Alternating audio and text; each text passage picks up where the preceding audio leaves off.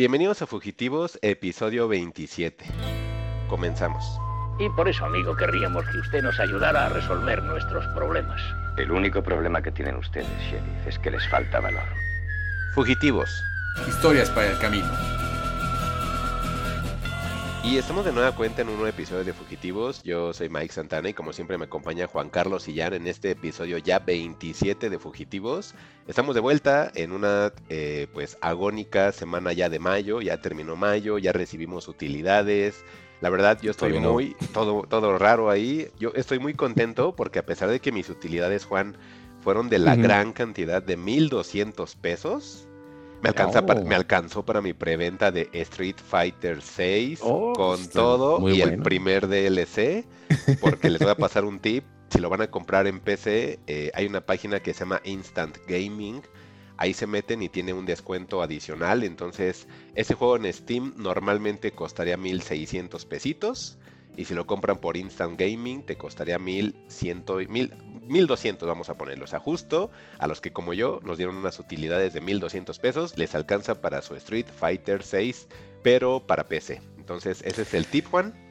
Qué bueno que te alcanzó para un videojuego. Me acuerdo cuando trabajaba para Grupo Salinas que cuando llegaba a ver utilidades me alcanzaba justamente para irme a comer una pizza. 200 pesotes, ya sabes. A mí también me llegaron a dar utilidades de 300 pesos, no me acuerdo en dónde, Juan. Y ahora que son 1200, la verdad, estuve platicando con Bicho, lo voy a te vas a volver balconear. loco con tanto dinero. Lo voy a balconear porque por ahí su, su, su, su, su- su rango de utilidades, Juan, Ajá. es de tres ceros. Oh. ¿Cómo ves? Y abajo de los 100 mil pesos. Nada más voy a decir así para no alimentar el catálogo de secuestradores 2023, De 0 a 100 mil. pero Wow. es de 0 a 100 mil pesitos, Juan. ¿Cómo ves? Increíble. Yo, yo me acuerdo que alguna vez tenía compañeros en la universidad que trabajaban en GNP y me presumían que sus utilidades eran como de 20, 30, unos güeyes hasta 50 mil pesos y así como de, órale, eso es posible. Yo con mi, Sí. comiéndome mi pizza de, ¿en serio se puede, se puede tener utilidades de ese tamaño? Sí, sí, sí. Casi toda la mayoría de mis amigos, Juan, ganan un buen de utilidades. Yo así de, "Mm, qué raro, yo no. O igual sus aguinaldos están chidos y yo también Ajá. así de, ah, no, a mí nada más me dan tres semanas de sueldo, no me dan la cantidad que ustedes les dan. Quién sabe dónde salga, ¿no? Sí, no, no, O no. quizá es el ocaso donde estoy trabajando. Entonces, quién sabe. Pueden ser como hay muchas cosas, ¿no? Pues es- son, son varias cosas. La explotación laboral también pues, es una de ellas, Sí, ¿no? Entonces, Ya ni modo. Pues así es México. ya ni para qué llorar es bueno. ¿no? Así es. Y bueno, pues hablando de México, hablando de ocasos, Juan, pues, ¿qué te parece si comenzamos con esta nota tan curiosa en la cual mucha gente explotó, mucha gente estuvo contenta, mucha gente lo festejó o lo celebró, como dicen? Ajá. Y es de que según en Cancún prohíben los conciertos de corridos tumbados, eh, toda la música que, que promueva la violencia. En su momento, fíjate que cuando leí la nota, Juan, veía muchos rockerillos y metalerillos de esos que no se bañan, que Ajá. decían, ay, sí, qué bueno que no haya corridos tumbados y bla, bla, bla. Y yo decía, qué raro, si dice que es algo que, que la música que no promueva vi- violencia, ¿a poco sí puedo llegar y sin problema escuchar Carnival Corpse o Lamb of God? Y no, y después la nota completa dice que son la prohibición de corridos tumbados, de hip hop, de metal o cualquier género musical que promueva la violencia. Y dije, ah, pues sí, pues es que tienen que agarrar parejo, ¿no? No, no, no nada más a mi peso pluma, ¿no, Juan? Pues sí, exactamente, ¿no? Pues que también se manchan. Y aparte, pues los fans de Cannibal Corpse ya por su rango de edad, pues ya les duele la cadera, ¿no? Ya no son como de peligro. Entonces, No, ya, ya, ya no hacen headbanging porque se lastiman, ya, Juan, ya están sí, grandes. se, se- se pueden eh, vol- volver cuadraplégicos, entonces. Sí, no, no, no. Es, es, es curioso, ¿no? Pero, o sea, entiendo que Cancún ahorita está azotado por el narcotráfico y la Sí. violencia y todo eso, y que se meten la gente a los hoteles y mata gente, matan extranjeros y cosas bien, bien bonitas acá, Visit México. Pero como si prohibir la música fuera la solución, ¿no? Pues no, para nada, nunca es, nunca, yo siempre he pensado que nunca es la situación de banear un entretenimiento, Juan, porque al final el, el entretenimiento, eh, entre que te distrae, como lo dice la tal, la, la palabra te entretiene, eh, pero muchas veces es el reflejo de la sociedad actual. De ahí que mucha gente tenga nostalgia por los 80, que la verdad, si le echan un ojo bien a los 80, Juan, tenía sus cosas bien oscuras. Los 70 igual, los 60 igual, los 90 ni digamos, ¿no? Pero pues todos recordamos nada más las partes bonitas, pero no recordamos las partes feas. Aquí me imagino que por ahí del 2040 la gente dirá, ah, es que en el 2020 al 2030 estaba bien bonito, había mucha música y estaba el Peso Pluma y el Natanael y, y, este, la niña Aguilar tres cuartas partes argentina y no sé qué tanto rollo, ¿no? Pero a lo mejor no se van a acordar, como dices tú, de que entraban a los hoteles a balasear, de que entraban a fiestas infantiles a balasear, porque así es, ¿no? Pero yo, yo considero, Juan, ahorita, este, para que después escuchemos tu opinión, que el entretenimiento y mucho menos musical no se debe delimitar, Juan, porque sí entiendo que es en apología al narco, entiendo que va dirigida a cierto tipo de personas, a cierto target de personas, por decir de alguna forma, pero pues es que al final es entretenimiento, Juan. Yo no, no, no veo el por qué pensar que eso es lo que te va a, formar como persona. Eh, yo la música que escucho, la verdad, yo soy una, yo me considero, a lo mejor está mal decirlo, pero una persona tranquila y que la mayor es, la mayor cantidad de ocasiones trato de ser racional. En muchas cosas, aún así me lleven al límite, trato de siempre ser lo más racional, porque me he dado cuenta conforme pasa el tiempo que el tomar decisiones así lleva un mejor resultado, tanto en vida personal, eh, todo, ¿no? Profesional. Entonces, me gusta mucho la música agresiva, pero también me gusta música tranquila, me gusta de todos géneros. Entonces, no significa por estar escuchando una canción, como decíamos, de Cannibal Corpse, de este, de sacar a un bebé para darle martillazos, y no significa que voy a salir y voy a martillar a todos mis compañeros de trabajo en la oficina, ¿no? yo eso espero, Mike. No, espero que no. Entonces, realmente igual con los corridos, ¿no? O sea, yo entiendo que si hay chavitos que tal cual se proyectan y dicen, ah, yo soy narco, ¿no? Pero ya también eso ya no nada más es de televisión, es del radio, este, o de la música en este caso. Pues, es el reflejo de, lo que vivimos, ¿no? Sí, es la sociedad, es lo que ellos ven en la calle. O sea, realmente es tanto lo que ven en la calle como lo que aprenden en su casa. Porque luego también son linajes de criminales, ¿no, Juan? Entonces, muchas cosas. ¿Tú qué opinas? ¿Crees que esté bien que se, que se limite la música? Yo ya no me pues voy como con cosas de televisión. Vamos aquí ahorita con la nota que es la música. la música. No, no, pues creo que no. O sea, si en realidad es que es lo mismo, ¿no? No, no hemos aprendido la lección de los ochentas, que mientras más prohíbes las cosas, pues más jugosas las vuelves, ¿no? Entonces, pues si le dices a tu hijo, le prohíbes a tu hijo que, que oiga corridos tumbados, pues más corridos tumbados va a escuchar, porque pues así somos, nos gusta este retar a la autoridad, o a la mayoría le gusta retar a la autoridad, ¿no? Entonces, pues una medida, es una medida tonta. la verdad no le veo que sirva de algo, más bien como que, como que están ensalzando. Y pues sí, es un reflejo de pues, lo descompuesta que está nuestra sociedad, porque pues también, o sea, siendo honestos, pues e, e, esa narcocultura en la que vivimos, que ya la tenemos tan asimilada, pues no está padre de ninguna forma, ¿no? Pero pues regresando a temas de violencia y cosas de esas que, que mencionas, pues sí, o sea, tu hijo podrá escuchar narcocurridos y a lo mejor el papá escucha la nueva amor mientras le está dando bofetadas a su esposa, ¿no? Entonces, yo creo que la, violencia como tal está asociada hacia lo que la gente escucha. Finalmente, yo creo que son personas que, pues que no entienden el alcance que pueda tener las cosas en sí y que volvemos al, le voy a echar la culpa a la música, a las películas, a la televisión, a los amigos en lugar de, ver a la persona que crié y eduqué, no ya a la que le di valores, porque luego pues es mucho de eso, ¿no? Este, es más como no querer aceptar que a lo mejor fueron un, fracaso como, como padres para poder darle una buena orientación a sus hijos y pues es más fácil echarle la culpa a todos los elementos exteriores, ¿no? Digo, es, es una situación muy complicada, compleja digo, me, choca tener que decir siempre eso, ¿no? Que es algo complejo, pero es que en realidad no son, no hay respuestas este, cortas ni simples, ¿no? Es un, montón de factores que influyen para que todo funcione como está funcionando, ¿no? Y si funciona mal, pues es porque estamos mal. O sea, no, no tampoco hay que, hay que decir, no, pues está bien que sea puro entretenimiento y ya, ¿no? Pero es de eso a, de eso, a ensalzar que nada más es la música lo, lo malo, pues ahí sí estás estás en un error, ¿no? Tienes que ver toda la radiografía para entender qué es lo que está pasando y por qué eso está tan, tan en boga, ¿no? Imagínate que los trovadores hablaran de eso, Juan. No, pues golpeando a sus mujeres. También, o sea, es bien chistoso. Por ejemplo, los hippies, ¿no? Decían que amor y paz, pero igual eh, se agarraban a madras a sus novias, ¿no? Y también eran bien peleoneros y con cualquier cosa se arrancaban, igual los ochentas, ¿no? O sea, eso nunca, lejos de, de ir mejorando, al contrario, ¿no? Sí, es como el pánico satánico de los 90, ¿no? Que todo lo que decían que era satánico era malo y al final como que logró un repunte. Tan logró su repunte que hasta consolidó comercialmente a la iglesia de Satán. Entonces fue muy cagado porque recibieron una, una publicidad gratuita, pero no solamente de medios, sino del gobierno, de instituciones este, religiosas. Entonces, aquí a lo mejor puede volver a pasar lo mismo, Juan, y a lo mejor el siguiente episodio de Fugitivos este, tengamos intro de corridos tumbados, ¿no, Juan? Yo creo que sí, yo creo que sí. De hecho, eh, eh, a consecuencia de eso, me encontré mucha música regional, ¿sabes? Y, y, hay tantas variaciones ya que me quedé de, órale, qué tan atrasado estoy en la música que también es regional chill por ejemplo, ¿no? ¿A poco? sí, luego, si quieres luego te mm. platico, porque sí, se me hizo muy, se me hizo muy raro todo esto que está ocurriendo con, con lo regional. Ah, tráete un disco así para platicarlo, uno raro, así de regional, pero raro. Que no sea tan comercialillo para que más o menos nos platiques. Ah, pues yo creo que sí. Yo creo que sí, porque sí, escuché algo que, que, se me hizo como bastante plástico hasta eso, pero. Pero no, no, nos, no nos este, adelantemos en eso, Mike. Más bien condenemos a los que condenan, porque pues, ¿con qué, con qué cara se atreven a hacer eso, ¿no? Sí, está bien raro. Ellos lo promueven.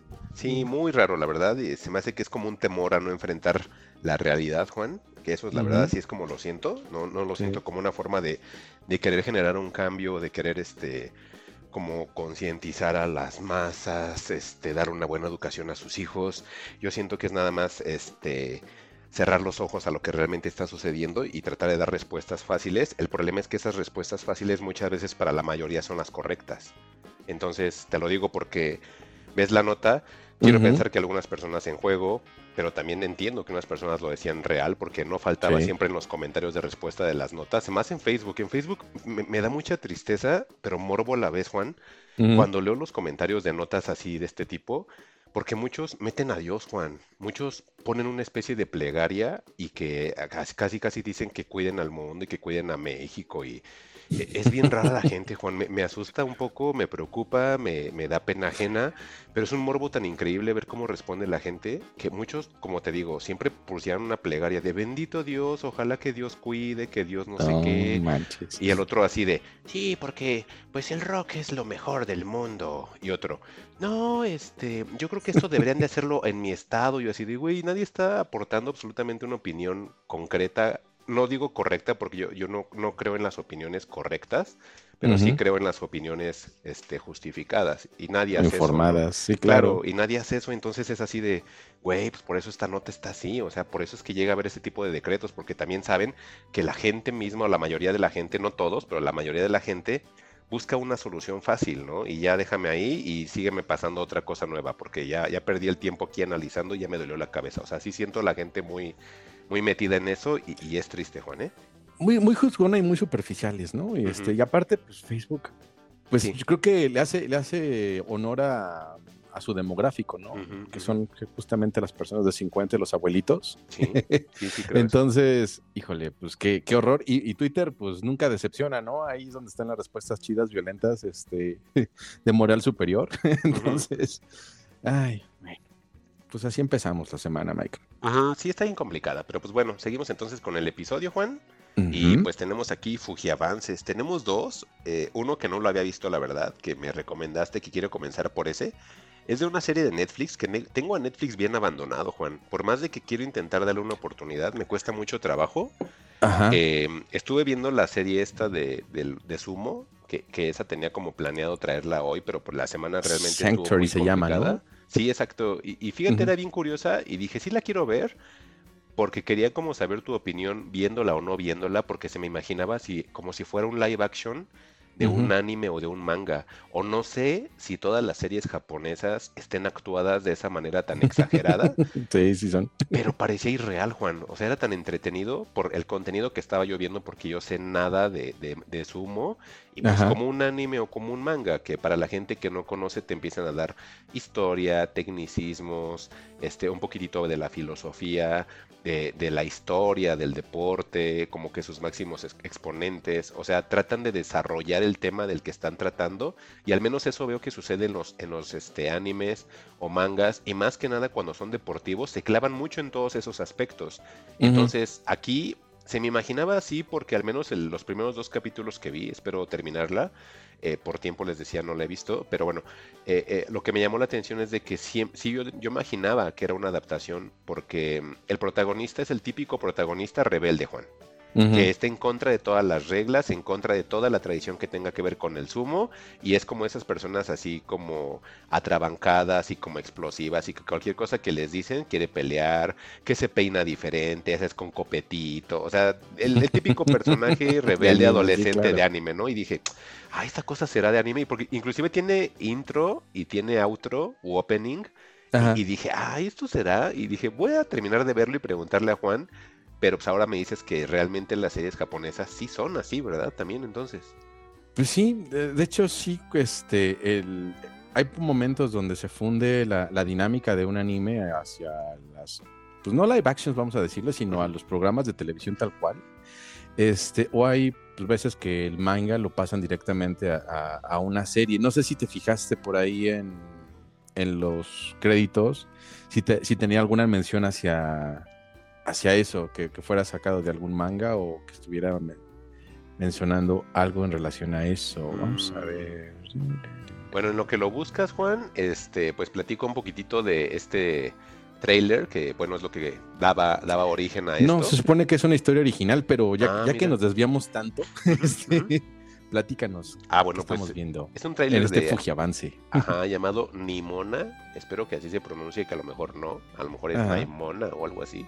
Pero bueno, se escribe Nimona y pues se supone que es una animación que vamos a encontrar eh, próximamente en Netflix. Por ahí el trailer está muy bonito. Hay una combinación de varias cosas entre animación tipo flash, como recortes de papel, eh, una animación muy básica, como que nos recuerda como las animaciones que habían al principio del internet este, con los, con los monitos así como de alambre, ¿no? había una página que estaba dedicada a puras animaciones Flash, que después se convirtió en videojuegos en Flash One. Ya no me acuerdo en este momento, pero su icono o su logotipo era como un tanquecito.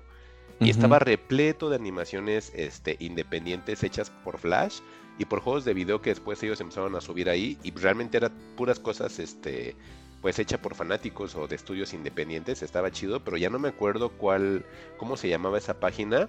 Y de ahí evolucionó después algunas personas a G4, que también estuvo un tiempo por ahí en medios independientes al comienzo de, del internet de banda ancha, por llamarlo o separarlo de alguna forma o ubicarlo en el tiempo. Y así se me imagina esto, Juan, un poquitito así, pero mm, yo ahorita lo veo y digo, ah, qué chistoso, me recuerda a eso, pero de ahí en fuera no me genera como tanto interés, Juan, ¿tú qué piensas? Ay, pues igual, está como curioso, ¿no? De, que parece que es como una historia animada de princesas y cuando te das cuenta que justamente son monitos de alambre o monitos de palo, ¿no? Este, haciéndose, llegando en formas muy como a la South Park, ¿no? con pedacitos de, de monito, ya después vemos como una suerte de no sé, como que me dio la impresión de que era una chica muy rebelde o un diablito, haciendo justamente, alterando la, la historia. Entonces, no, no sé bien de qué vaya a tratar Nimona. Se ve. Es como una escritora, ¿no, Juan? Ajá. Como que estás viendo Como una creadora, no sé cómo. Sí, eh, algo así. Este, entonces pues yo últimamente no me la he pasado tan mal con las animaciones de, Netflix. Fíjate que, que, me eché la de Castlevania, que la tenía ah, como el mal concepto. Este, es que de repente es muy mala y de repente es muy buena y de repente es muy mediocre y de repente está chida. Entonces no es nada, no es nada parejita la serie. Entonces sí cuesta trabajo, pero, pero está buena, ¿no? Entonces Nimona como que trae pues una onda muy diferente porque pues trae mezclas de, de animación muy a lo muy a lo que está de moda por culpa de Spider-Man, Spider-Verse y demás. este, entonces siento que están atrayéndonos a través del recurso para que veamos Nimona, pero se ve que es un producto meramente infantil adolescente, ¿no? Puede ser, o a lo mejor dependiendo del contenido, ya que vaya avanzando este, noticias de esto, veremos si es como para adolescentes o público adulto, porque también Netflix, hay que reconocer, tiene muchas animaciones para adultos, Juan. Entonces, Vamos a ver qué es lo que nos depara el tiempo más adelante. Y en cuanto a situaciones que vienen también más adelante, pues un trailer ya completo, ya ese es el trailer, pareciera final, Juan. Este, pues de Barbie. Entonces tenemos por ahí a Margot Robbie, Ryan, eh, Ryan Gosling. Que ayer vi la de Estúpido y Loco Amor de Ryan Gosling otra vez. ¿Y qué, Qué, tal? divertida, qué divertida Sí. es esa película, la verdad. Me Es cae de Steve muy bien. Carell, ¿no? Sí. Con Emma Stone. Sí, me, Sí. hijo, me cae muy bien Ryan Gosling ahí. Me, me da tanta risa sus tonterías, me da tanta risa los New Balance de Steve Carell. Su, su ropa esa de señor, ¿no? De, de sus jeans como holgadísimos, sus camisas así como de cholo, pero no es cholo. O sea, esa moda tan rara. Sigo pensando de dónde viene esa moda, Juan. Esa moda de papás, pues es, es que no es moda, ¿no? Es más bien como, como vestir cómodo, porque creo que ha estado todo el tiempo, ¿no? La, porque, bueno, el, el godín gringo al que nos acostumbraron desde los ochentas, pues este, el- de lunes a viernes está con sus pantalones de vestir, su camisa, su corbata, sus zapatitos. Ujú. Y cuando llega el fin de semana, que es el tiempo de hacer la barbacoa, las hamburguesas y demás, pues anda con su playera tipo polo, sus pantalones holgados, sus, sus tenisitos New Balance, esos no fallan. Que, que últimamente los papás pues andan en shorts, ¿no? Pero igual también sus shorts, este, sus dockers o dickies, así medio holgadones, o sus pantalones de mezclilla recortados con sus calcetas hasta arriba. Ajá. Pero igual la playera tipo polo no falla, ¿no? Así grandota, grandota, con alguna, alguna franja o algo. Este, entonces, pues ese, ese es como que el, el uniforme de, de los papás, ¿no? Ujú. Según Sí, los está bien medios. horrible. ¿Y, y qué opinas del tráiler de Barbie, Juan? Eh, Y, es pues, como bueno, si un comercial. Ajá, e- es que nos perdimos en los ojos de Ryan Gosling, ¿no? Sí. El tráiler de Barbie, pues mira, ya por lo menos tenemos, antes hubo un tráiler que solamente mostraba como que el mundo de Barbie si estuvieras dentro de la casa de una niña que tiene todos los juguetes de Barbie, ¿no? Este, esa era la, la idea, la tendencia, como que atraerte por ese golpe nostálgico de, ah, yo tuve la Barbie o, o yo jugaba con la Barbie o etcétera, ¿no? Y, y mostrártela en todos los escenarios porque si algo tiene variaciones es Barbie, ¿no? Me he estado informando un poquito, han platicado otras cosas y pues hay N cantidades de Barbies, ¿no? Y generan una nostalgia tan, ¿cómo decirlo? Sí, es como si tú hablaras de las tortugas ninjas, hay gente hablando de Barbie de la misma forma, ¿no? Les Así genera una nostalgia, ¿cómo te diré? Muy informada, porque sí es como muy geek la cosa, ¿no? Hay tantos productos, hay tanta información y demás, que pues eso es a lo que apelaba, ¿no? Y aquí en este nuevo trailer, que es el main trailer de la. Warner Brothers, pues ya vemos un poco más de qué va la historia, ¿no? Vemos a- a Barbie como que teniendo cuestionamientos sobre el mundo de juegos en el que vive y cómo sale de él para ir hacia la realidad. Y entonces, Mike, este, yo te haría la pregunta sobre este tráiler de, de Barbie donde vemos a, a Ryan Gosling y a, y a Margot Robbie, que justamente, qué bueno que mencionaste esta de Loco Amor, porque se ve un Ryan Gosling con esa, con esa línea, ¿no? Con esa línea de ser cómico, cabeza hueca, pero al mismo tiempo como, Galán, como que va, va a pasar algo, ¿no? Igual Mm. ahí, ahí Barbie trae la trae la batuta sobre pues cómo va a estar este subiendo bajando la película pero la pregunta aquí Mike es esto es cinema Yo, yo no estoy ahí, Juan, ¿eh? Yo, yo la verdad, desde que esto comenzó, pues, no hay algo que me atraiga. Eh, la verdad, la directora, ¿no? Que en este caso es esta... Greta Gerwig. Greta. Gerwig. Yo nada más conozco Lady Bird, Mujercitas. Estoy muy casado con la obra literaria y las adaptaciones, la verdad. Me las he tratado de saltar porque se me hace una obra muy personal como para llevarla a cabo en, en- en televisión, en cine. Eh, la verdad, le rehuyo mucho a las adaptaciones de Mujercitas. Me parece que tú sí la viste, pero yo al menos yo me quedo con Lady Bird. No se me hace la gran cosa. Se me hace muy raro ese salto de Lady Bird, tomar Mujercitas y ahora Barbie. O, o sea, Greta Gerwig, ¿qué, qué onda, Juan? O sea, ¿por qué nos debería de importar? Esa es mi pregunta primero para ti, Juan. ¿Por qué nos Pues, importaría el trabajo de Greta mm, Gerwig? Pues mira, es una, es una escritora, de- una guionista más bien, una guionista, Ujú. una directora que si bien este, ha estado haciendo, coda- haciendo, haciéndose más famosa con cada obra, este, creo que empieza a tener un discurso, ¿no? Y su narrativa, si bien es hacia el lado feminista y pues son los temas feministas los que están muy en boga, este, siento que por eso es que ha, ha- ha generado tanto, tanta repercusión su obra, ¿no? Entonces, ese es el por qué le podríamos poner atención a, a Greta Gerwig en estos tiempos, Es, ¿no? un momen- es un momento Es, entonces. es su momento, por así decirlo. Em, también ahí está Noah Baumbach involucrada. A mí Noah Baumbach no, no me, no me agrada, pero pues ahí está como, como ayudando en el guion, ¿no? No olvidar que estos, son, estos dos son Mm. pareja. Ok, ok. Entonces, pues creo que le da una, un, un un- como un contrapeso a todo esto, ¿no? Creo que Barbie no va a ser la película como Mario Bros, ¿no? Que es tal cual. Bueno, yo creo que sí, en, en- en términos de la nostalgia, pero a nivel producto, quizás no tanto. Así de, miren, aquí están todos los productos. Ujú. Quizás sí. Empiezo a dudar. A lo mejor sí va a haber como una, una- un comparativo muy fuerte entre Mario y Barbie, ¿no? Ujú. Este, pero creo que trae algo ahí, creo que trae hay unas Sí, dobles algo que te intenciones. Ajá, creo que trae unas dobles intenciones que pueden ser interesantes de ver. Yo creo que dentro de esta disputa que, que va a haber entre esta película de Oppenheimer, se me fue el nombre del director del- de Batman, el de ¿Nolan?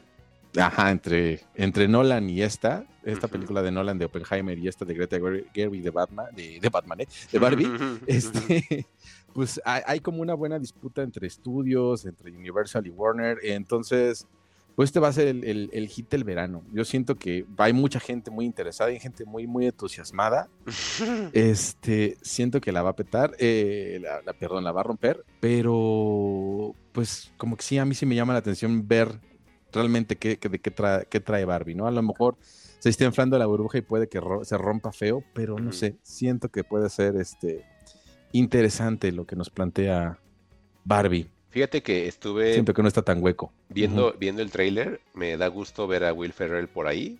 Sí. Y había leído los, los créditos por anticipado, no sé si tú ya lo hiciste o tuviste la oportunidad, Juan, Ujú. pero entre los créditos, este, por ahí aparece también Michael Cera, Ujú. aparece el, el protagonista de la película de, de Shang-Chi, que es este. Simu Liu, Sí. y aparece Dua Lipa. Mm, No, Juan, no estoy ahí. Es que ahora sí que todo el ah, todo el start power que trae la película, como que lo trae en esa parte previa, en ese mundo de juegos. Porque incluso el personaje de, de Michael Cera me explicaban que es como un momento en que Barbie se, se usó como para educar a las niñas, ¿no? Entonces había una Barbie embarazada y este y tenía a su pareja. Incluso a la Barbie le podía sacar el bebé y que desinflarle la panza y así, ¿no? Entonces, como la imagen de Barbie no se podía manchar como tal, no recuerdo el nombre de la muñeca, tenía un nombre, no vamos a decir que es la Mary. Entonces, la Mary tenía a su esposo que era Noel Ken, porque pues esos como que se mantenían prístinos para poder seguir sacando la serie de Barbies, ¿no? Porque ya Ujú. ves que la Barbie doctora, la Barbie arquitecta, la Barbie cantante, etcétera, ¿no? Yo creo que por ese lado ahí sale Dua Lipa y todo el mundo. Y este, y te digo, estos dos eran como personajes aparte, ¿no? Pero pues es justamente traer el, recuerdo a la nostalgia. Y, si te fijas, como que en realidad este tráiler más bien nos muestra que, todo lo que va a pasar con Barbie afuera de ese mundo de fantasía es pues, ver cómo se adapta a la realidad o cómo se cuestiona ella misma, ¿no? Y ahí nada más vemos a Ryan Gosling y a, y a Margot Robbie siendo, siendo Barbie y Ken en un mundo real y como todo el mundo los ve extraño, ¿no? La única forma en la cual me estaría parando en una sala de cine es que mi hija me dijera que quiere verla. Y lo único que se me hace como Ajá. curiosito, fíjate, son como esos pequeños eh, chistes en los cuales ellos parecieran que salen del mundo de los juguetes y salían al mundo real. Es que eso pasa. Y es, y es como esa onda de cómo se, se, se hace ese choque. Pero pues también eso de tales personajes llegan al mundo real y tienen varias dificultades. Lo he visto tantas veces, Juan. Es que son tantas cosas que he visto que digo, es que ¿cuál es el apil de esto? O sea, por eso digo, mi primera pregunta por eso era eso, de ¿quién es Greta Gerwig? ¿Por qué me debería importar su trabajo?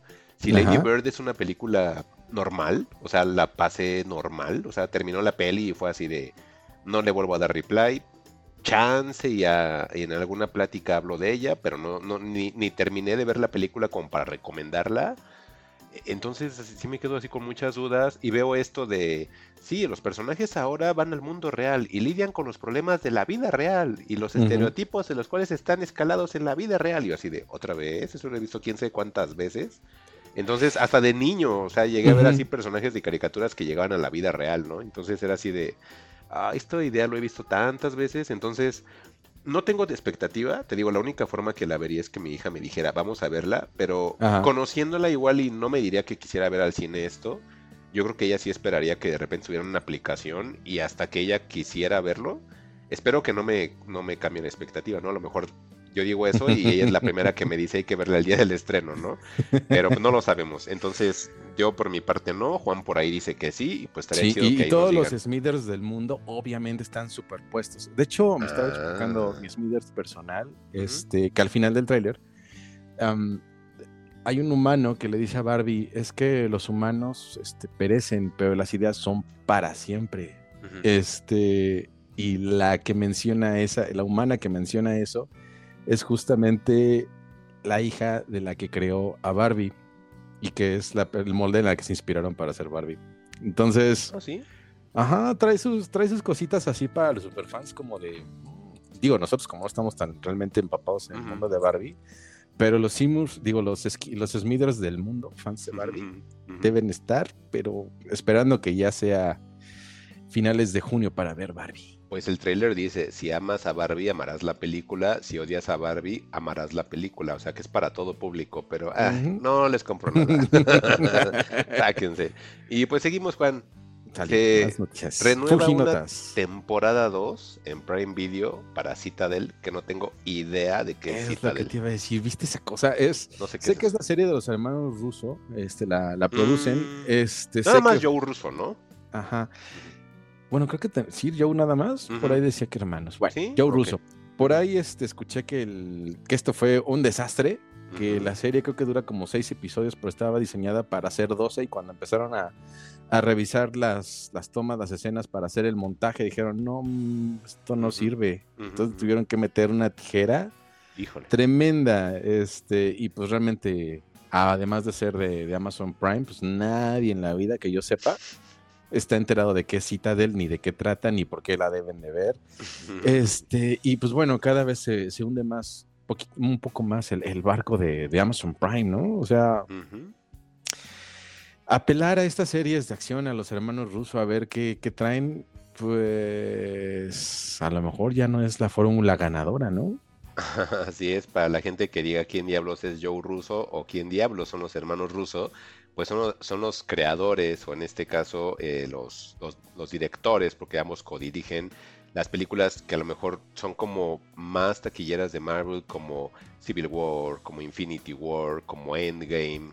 Este, entonces ellos son los, los responsables de eso y pues es la serie que tienen en Prime, que como dice Juan, pareciera que Citadel nadie la vio, pero pues se renueva para una temporada 2 para los pocos que nos escuchen y que sí la hayan visto, pues para ellos qué chido, ojalá que la disfruten, ojalá que esté mucho mejor que la 1 y ojalá que esto despunte o también que las personas que sí llegaron a ver Citadel que nos digan por ahí en Twitter, están equivocados, están perdiendo de algo bien chido, ¿no? Entonces, Exactamente. Yo, yo estoy esperando eso que me digan, no, no sabes, nada. Así es. Y pues, ajá, dime Juan.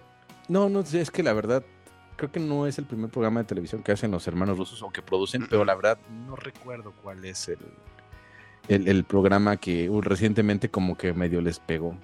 Ah, Mm, más, más este argumentos para que nos den tundas en Twitter, pero bueno, pasemos a la siguiente nota. Está Mike. bien. Eh, a ver, Juan, este es para ti. Los hermanos Safdie, que se separan después de su próxima película. ¿Quiénes son ellos? ¿Quiénes son los hermanos Safdie, Juan? Pues bueno, los hermanos Safdie son unos directores que en conjunto hicieron este Uncut Gems y otras Mm. cuantas películas, Ujú. este muy como mm, me recuerdan un poquito a, a los Cohen, como que se me hacía la versión este joven de los hermanos Cohen. Y, y- y- y muy Este, bajito, ¿no, Juan? No, no me sí, no, compares no, a los no, este, oye. De hecho, estoy siendo bastante generoso con los hermanos. Ujú. Aunque si bien Uncut, Uncut Gems no es una mala película, también traen este... Hay una película que me gusta de ellos con, con Robert Pattinson que se llama Good Times. No les he visto más, este, más cosas, ¿no? Y es que podemos dividirlos entre el hermano barbón y el hermano sin barba.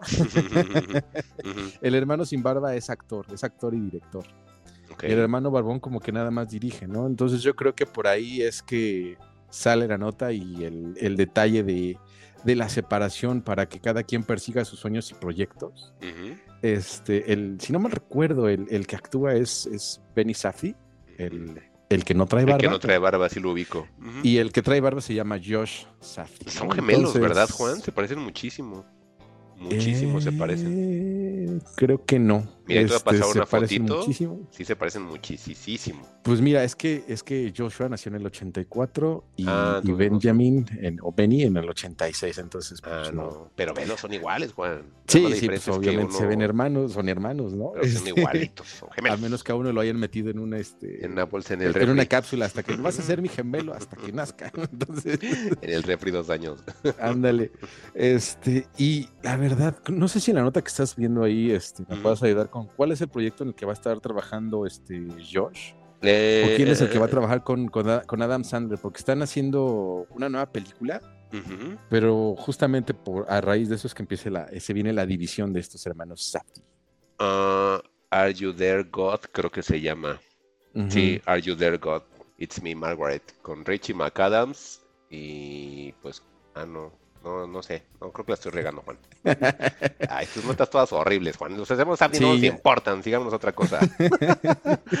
es que ha estado un poquito triste la semana de noticias. ¿no? Ah, Pero, pues entonces no hay que darles foco a los que no necesitan el foco, Juan. Aparte, ¿Cómo no? los Los- a, lo- a los to- ne- todo el mundo necesitaba saber que odias a los hermanos Safdie, ¿no? imagínate, los confundiste con, bueno, los comparaste con, con los Cohen. Con los Juan. Cohen. Y luego aparte les Este, damos foco de algo a, que a ni sabemos ni ¿cuántos qué hacen. gemelos que hacen películas hay? Échame, échame otra referencia que No, no sean los pues, Cohen. A ver, a ver, a ver. Este, los de Matrix, ¿no? Ah, los Wachowski Ah, hermanos. Ah, no A ver, ¿qué otro, qué esa, otro? ¿eh? Las, no, son las Wachowski. Ah, bueno, ya son porque ya se cambiaron, pero pues Sí, comenzaron sí. siendo gemelos y ya evolucionaron. Este, hay otros, hay otros. Espérame, lo- los estos de los de Scary Movie. Ah, los Wyants. Ahí ves, eh, Juan. ¿Qué Ah, pasó? Mejor- hay que traer notas de ellos mejor, Juan. un, un Scary Movie 8 o algo así. ¿Dónde Ay, están no. las rubias? Dos. Ah, dos. Es lo que estamos Nunca- esperando, ¿no? Nunca he visto dónde están las rubias 1, Juan. Yo ¿Me la la vi para, para entender los memes. No, está bien estúpida, pero Mm. fíjate que para des- este, desestresarte o desactivar el cerebro está buena. O sea, sí, sí tiene sus momentos Ah, divertidos. A Maggie sí la vio. ¿Y sabes Ajá. por qué la vio? Porque como ella vio Mal este Malcolm, mm, Ajá, Everybody Hates Chris, sí. sale Julius, que es el papá de Chris. Y, él, y ella dice que salía Julius en esa película y que la vio porque vio que salía Julius. Y yo, ay, no. Y me dice, él, él es el que hace el meme así de la traición, la mentira. Le digo, ¿a poco es? Le digo, ya no me acordaba. Le digo, es que no he visto esa película. Me dice, pues no está tan buena, pero, pero Julius es, es divertido. Es que tiene siempre". buenos memes. Ah, ah, Terry Cruz se roba la Ajá, película, Terry ¿no? Ya ves perdón. que sale cantando la canción de, Ay, no le Ah, he visto. de, de una chica que fuera muy famosa en los 2000 en MTV. Ok. Y, el, y el de Corre Perra, creo que también es de ahí el, Ah, el yo lo Entonces, por no, no es cierto, creo que no está ahí, pero bueno, tiene sus, tiene sus momentos la película. Yo sí, por sí sus comerciales de Rexona y obviamente porque pues, es el papá de Chris, ¿no? Y es por lo que lo conozco y ella me dijo, es que él en esa película. Le digo, ay, luego Ujú. la veo. Sí, Pero pues, realmente la vería igual que ella como por Julius, no tanto por la... es, es las justamente rubias, ¿no? lo que vale. Y Y pues seguimos, bueno, Juan. so long los Safdies, que algún día volverán a trabajar juntos. Ay, los Aptis. Los Safdies. Y en la que sigue, como que esa sí me da miedo, pero al mismo tiempo me da esperanza. A ver, Juan, esa vas tú, vas tú. Ya te estoy proyectando, Juan, para Este- que vayas tú a ver. Pues mira, lo que se lee es que el ahora maestro dios de las películas de cómics, James Gunn, que porque hizo una ya va a ser todas bien, y todos los, todas las esperanzas de la humanidad están puestas sobre James Gunn. Dicen, oigan, pues es que hay, película- hay cómics, pero no todos son de superhéroes, ¿eh? Se puede utilizar más elementos para hacer películas. Así de, pues sí, tiene usted mucha razón, señor Gunn. La última vez que vimos una película de cómic que nos gustó se llama justamente Scott Pilgrim, ¿no? De, de Brian Lee O'Malley. Mm, Que viene próximamente el anime en Netflix, ¿no, Juan? Es, sí, la serie animada de Netflix. Y este, y pues por ese lado dices, ah, ok, pues tienes un punto, sí, sí, muy interesante, pero pues a ver qué se te ocurre, ¿no? Porque, pues ahí sí, apelo a tu, a tus- a tu, a tu conocimiento general de cómics que no sea de superhéroes, pues ¿cuántos más ubicas?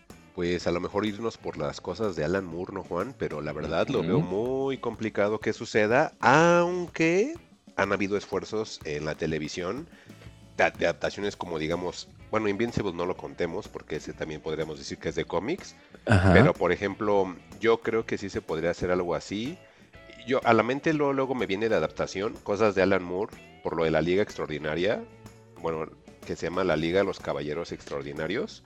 Sí. Este, obviamente, From Hell yo creo que necesita una adaptación en, en- en televisión, Juan, no una película. Esta cosa de From Hell no cabe en una película.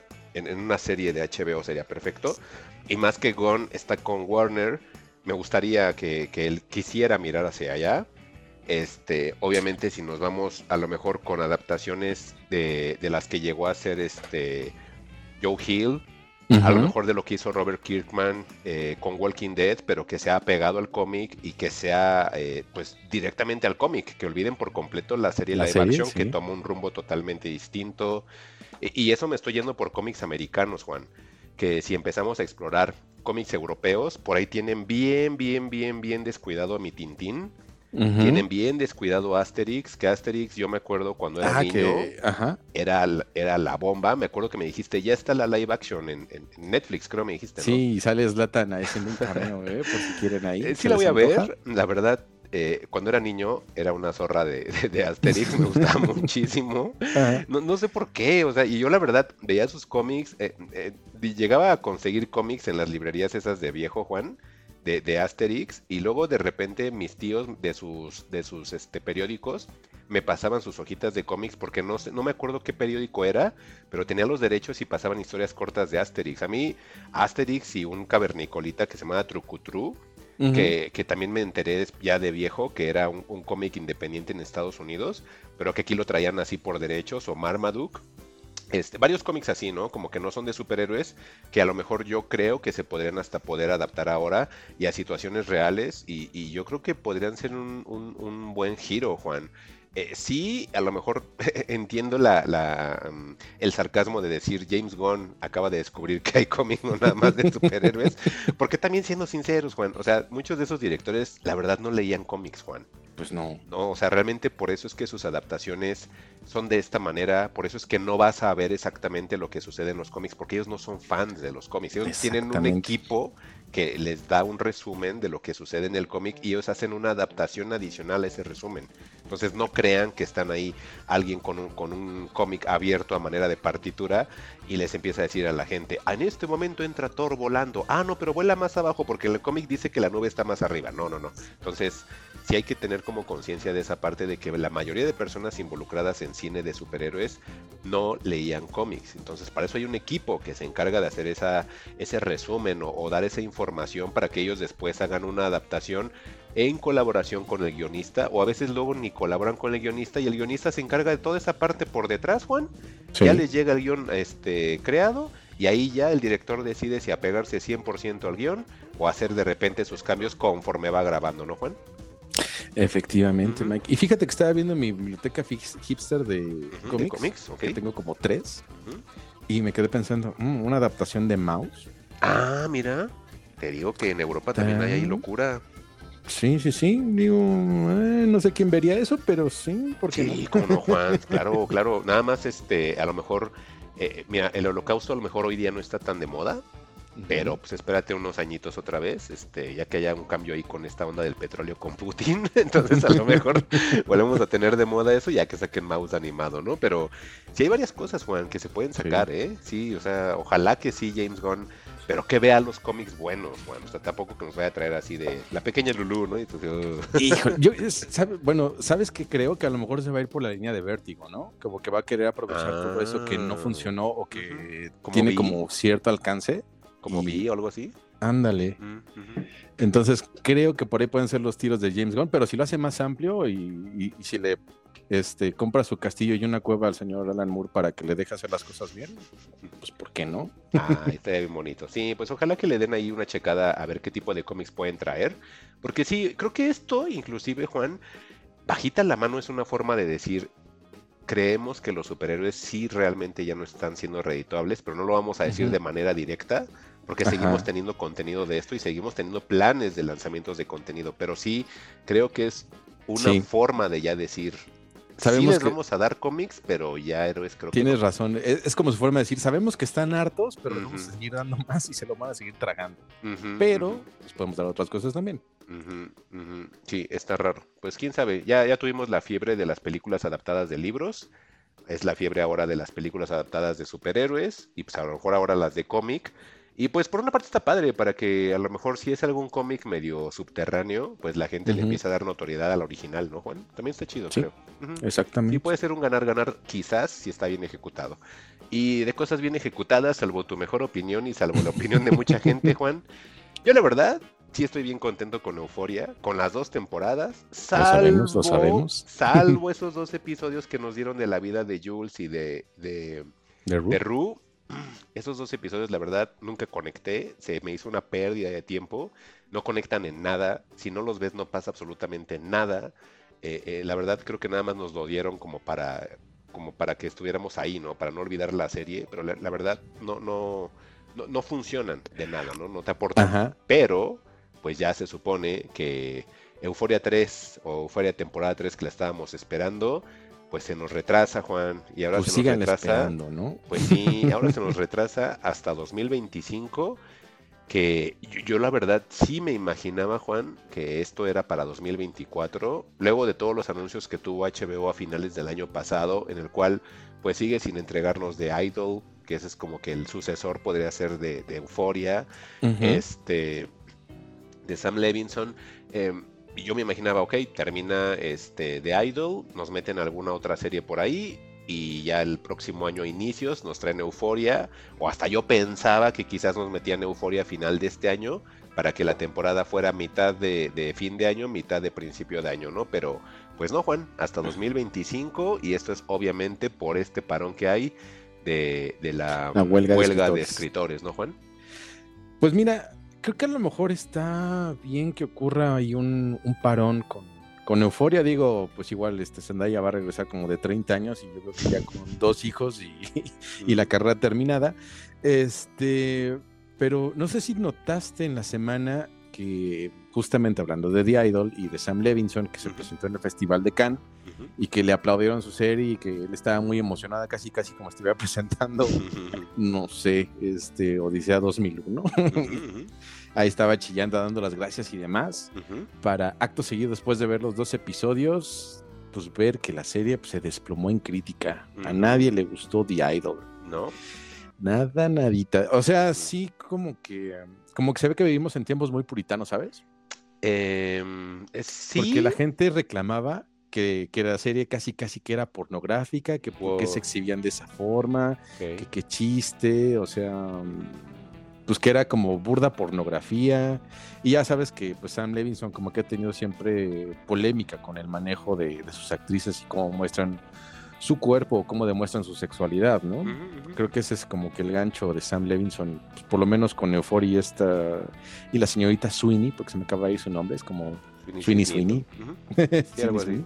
Como un parquecito, Este, ¿no? Sweeney Sweeney, este, la señorita Sweeney, este, también, pues, ya ves que tuvo ahí, creo que era Barbie Ferrara, con la que también tuvo ahí roces, la, la, la chica que, que es gordita y que igual Mm. como que hubo problemillas, ¿no? Entonces, pues creo que no, creo que le va bien el parón para ver si realmente le, le resulta esto de The Idol a, a Sam Levinson y si eso pues le permite igual replantear algo con euforia para que no, pues, no se nos vaya al despeñadero, ¿no? Digo, está triste que tengamos que esperar un poco más, pero por otro lado creo que está bien para repensar las cosas en relación a, a los resultados que se vayan dando.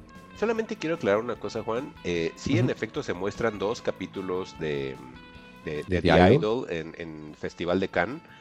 Eh, recibe por ahí aplausos, pero pues bueno, em, eh, yo, yo creo que la audiencia del Festival de Cannes mm, es mucha pose, ¿sabes? Creo que lo hacen nada más como por tradición. Yo ya no siento que lo hagan como una forma de, de alabar algo. O sea, y yo lo digo porque espero no me vayas a odiar. es- no, está bien. Es que eso del aplauso, es- ah, creo que vamos a coincidir. Creo que es el mamador a la Sí, 100 potencia. O sea, sí, realmente no lo creo. le aplaudimos 50 minutos a la película y ya la Sí. ves así como de, ay, pues, no manches. Por ahí Guillermo del Toro, no recuerdo dónde escuché, que había tenido Ajá. creo que 25 minutos de aplausos por el laberinto del fauno.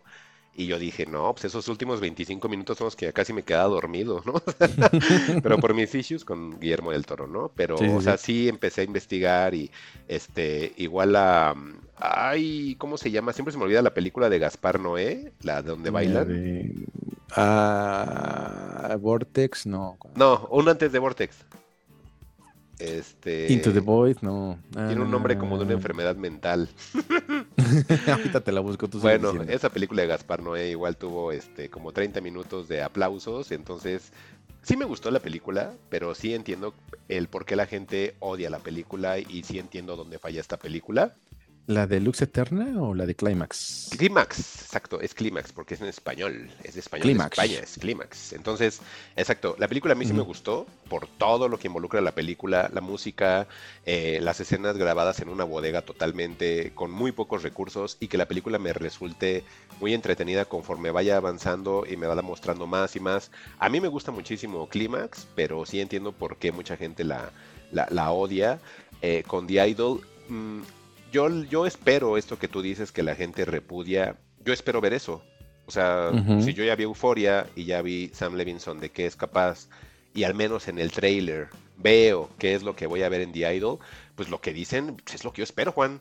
Yo, yo no sé qué esperaba la gente en The Idol, esperaba pláticas largas, este, no sé, o, o- o una, una puesta en un ocaso, o, o- o qué esperaban. Yo espero esto, yo espero violencia, Juan, yo espero escenas crudas, espero este misoginia, espero machismo, espero embrismo, espero eh, Yo espero que The. Weeknd pues, le salga la actuada, ¿no? Que- que eso, eso es para mí como que el punto débil puede, podría ser él, pero ahora sí que hasta ver. Sí, y todo lo Pues- demás es lo que se ve en el tráiler, Juan. Obviamente en el tráiler no Ujú. te van a poner escenas más subidas porque no pueden poner el tráiler, ¿no? Pero realmente los que creemos que o que vimos Euforia sabemos de qué es capaz Levinson, entonces esperamos eso. Y si cambias a, las- a los actores y ya no tienes a una Zendaya que ya está más cuidada por sus participaciones en Marvel, otros personajes que salieron en, en, en Euforia, eh, como obviamente la hija de Judah Apatow, pues no la vas a poner en esos papeles, ¿no?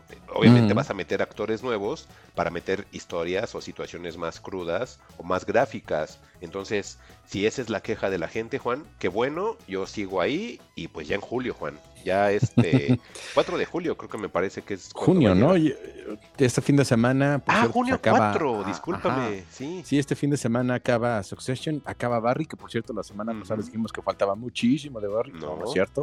Ya este domingo es el episodio final. Y ya después de eso, pues sigue The Idol para ver si, si llenan los zapatos de estas dos series que, series que, que estuvieron atrayendo la atención domingo a domingo, ¿no? Qué emoción, Juan. Ya quiero ver The Idol, la verdad. Y, te fijas cómo sacamos casi de la nada, porque pues, este, Euforia pues, sí se va a atrasar, pero sacamos otra nota y les armamos cosas chidas, ¿eh? Y falta ver. Sí, y falta ver ahora qué es lo que van a tapar de hueco para el 2024. Porque bueno, es lo que platicábamos en el episodio anterior. Sí, hay una huelga de, de escritores, Escritores. pero detrás de esos escritores hay otros escritores que quieren trabajo. Entonces, mm, yo esto creo que no se va a detener tanto tiempo. Sí, a lo mejor hoy día dices, es que Euforia se, se retrasa hasta 2025. Quizás es con el equipo de escritores que tienes para Euforia. Pero yo creo que para proyectos nuevos, pues ya vas a contar con un equipo nuevo de escritores, ¿no, Juan? Pues sí, digo, no olvidemos, ya saben que sí, ese es el típico comentario de Juan, pero no olvidemos que en la, en la huelga pasada, este, el resultado fue que pues pudimos ver Breaking Bad, Mad. Men, The Walking Dead, series que en realidad no tenían este el futuro que iban a tener, resultaron ser como joyas de la televisión estadounidense, ¿no? Entonces, Exacto. pues no descartemos que alguien este rompa el, el piquete, que haga piquete. Disney, te estoy viendo a ti, cálmate, este, y contrate cosas interesantes, ¿no? Así vamos es, a ver, Juan. vamos a ver qué ocurre. Exacto. Y bueno, pues nos movemos, Juan. Ahora sí con los temas. Tú tienes más temas que nunca. Va a ser el Juancast en esta ocasión. Yo por ahí, como les decía, por situaciones de trabajo, pues sí no pude traerles más cosas que a lo mejor les quise platicar. Y pues nada más traigo un tema, pero pues es un tema de final de temporada, es un tema de algo que creo que se debería de hablar. Pero como nada más es una, y pues obviamente para ir dándole la variedad al micrófono, pues yo creo que comenzamos contigo, Juan, y pues ¿cómo empiezas a ver? Ok, este, ¿quieres que empecemos con los temas o empezamos con qué están escuchando los fugitivos? esta Ándale, escuchar, a ver, porque por ahí me platicaste de algo que me llama la atención, a ver. Sí, y, y, pues bueno, este, en la semana escuché varios discos. Este, escuché a, a Logic, no conocía a Logic. Tú sí, eras como de esos raperos blancos. Logic, sí. que- ajá. Ujú. Sí, sí, También sí. escuché un disco de Sparks. También escuché una cosa que se llama Palma Sur, este, que es lo que platicábamos de, de la música regional. Pero pues, si quieres empezamos con, con Sparks, esta banda originaria de Estados Unidos que está activa desde 1966. Ujú. Sale, viene con un nuevo disco que se llama este, The Girl is Crying in Her Latte. viene muy al estilo de, de The Sparks. Realmente ¿Cómo te...? Es que es lo malo de, de bandas que son tan viejas y que siguen en activo, ¿no? Que en realidad, que realmente ya como que es muy difícil describirlas con, con otras características porque ya tienen un sello propio, ¿no? Entonces, para los que no son fans o que no conocen a Sparks, que, que espero sean pocos, a pesar de, del ocultismo que tiene la banda. Ocultismo no de que hagan brujería, sino que este, casi no, no hay mucho reflector para ellos, porque son medio, medio raritos. Este. Los podemos definir como una banda, una banda de rock pop, pero que le tira al glam, que le tira a, a la vanguard, este, que está muy de la mano del synth pop y del new wave. Entonces, pues siempre va a haber ese elemento del sintetizador en todas sus canciones estas melodías este, armónicas entre con sus coros y con las interpretaciones que hace Ron Mael y, y, y Russell, Russell Mael, este, pues siempre te van a meter como en atmósferas como raras, siempre te como que como que es un viaje medio ácido, pero muy agradable. Es como es como el buen trip, ¿sabes? Este, y ahorita que es, esta semana que estuve escuchando su disco, como que sí te llevan, no sé, que es como una suerte de Alicia en el País de las Maravillas que vas cayendo y de repente entras a- hacia los paisajes donde hay el hongo gigante, te salta el conejo y demás. Es, muy agradable de escuchar Sparks. Sin embargo, la forma en, en- en que se me olvidó el nombre del cantante, tal cual, este, el nombre del vocalista, perdón, este, si no me recuerdo es Ron Mael, este, tiene una voz medio aguda, como que le tiende a, a jugar muy a... ¿Cómo te diré? Es que se, se fue el nombre del... de- ¿Cómo- de- cómo qué del- tipo de de- como del tono. Yo, la verdad no conozco Sparks, Juan, o si los he Es escuchado que es no me suena. como, así, es como pop rarito en realidad, ¿no? Es muy, te digo, es muy casado con el sintetizador, entonces a raíz de eso hacen muchos experimentos, pero el voz, eh, perdón, el cantante canta con un falsete, es como muy, eh, muy agudo de repente y como muy, muy chillón, como, como si quisiera estar imitando a una mujer, como si fuera una niña. Este, entonces, creo que eso de repente saca mucho a la gente de, de lo que es Sparks, pero en realidad la música que hacen, la- que hacen, cómo componen, cómo, cómo insertan los instrumentos y cómo te generan te atmósferas y capas de música, es este, es muy agradable. Sí te meten en, un viaje ya una vez que, superas esa barrera que puede ser la voz del vocalista haciendo esos falsetes, pero al mismo tiempo es muy divertido. Es, e- e- estar viendo cómo, cómo lo hace o por qué lo hace, nunca lo entenderé, pero para mí es divertido. Este, de hecho, en, en este disco, para promocionarse, justamente el, el primer track con el que abren se llama The Girl is Crying in, in Her Latte, e invitan a, la, a Kate Blanchett a su video y ahí vemos a Kate Blanchett este, bailando mientras ellos están de fondo interpretando la canción, ¿no? Entonces, pues trae, trae cosas interesantes esta banda que si bien tuvo como un, un suerte, un- una suerte de piquito de notoriedad últimamente porque Edgar Wright les hizo ahí un, un documental es, si no mal recuerdo, tendrá como uno, o dos, dos o tres años, perdón, que, que se los hizo.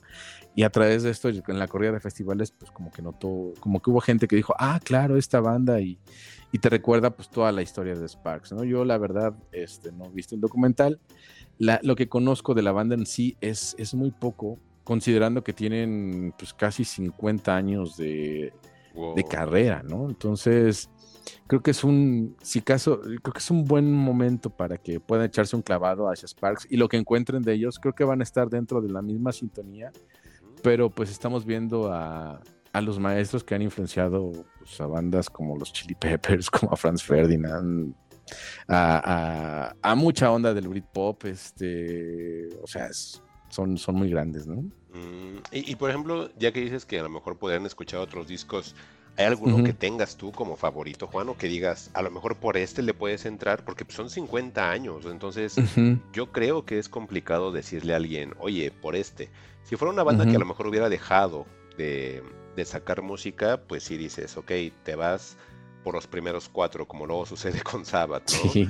Pero por ejemplo estos que siguen tocando durante todos esos años y que siguen sacando música, obviamente entiendo y es comprensible que vayan cambiando su, forma de hacer música, pero yo me imagino que debe de haber alguna línea en la cual sea el core de la banda, sobre esa se vayan y ya nada más vayan ahí como haciendo algunas variaciones o algunos tintes acorde a la época en la que van sacando el disco.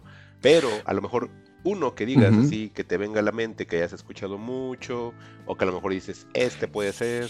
Mm, pues mira, a mí mi canción preferida de, de Spark se llama es This Town Ain't Big Enough for Us, for the Both of Us. Que si no mal recuerdo, el que le hace el cover es el vocalista de. Ay, de Wolf Mother. Bueno, este disco se llama Kimono My House. Yo creo que es un disco con el que todo mundo puede entrar a, a Sparks, o si no, también con el Angst in My Pants. también es un disco muy divertido del 82. Esa, esa etapa ochentera, como muy de la mano de, de sonidos como Human League, Duran Duran, etc. Ah, ok, Así que New Wave, tal, tal cual. Este, esos dos discos creo que también les pueden servir como, como plataforma, como base para entrar a este vasto universo que es Sparks. O los que yo te recomendaría a ti en particular para que le puedas echar un ojo a la banda. Ah, ok, pues ahí está la recomendación de Juan de Sparks.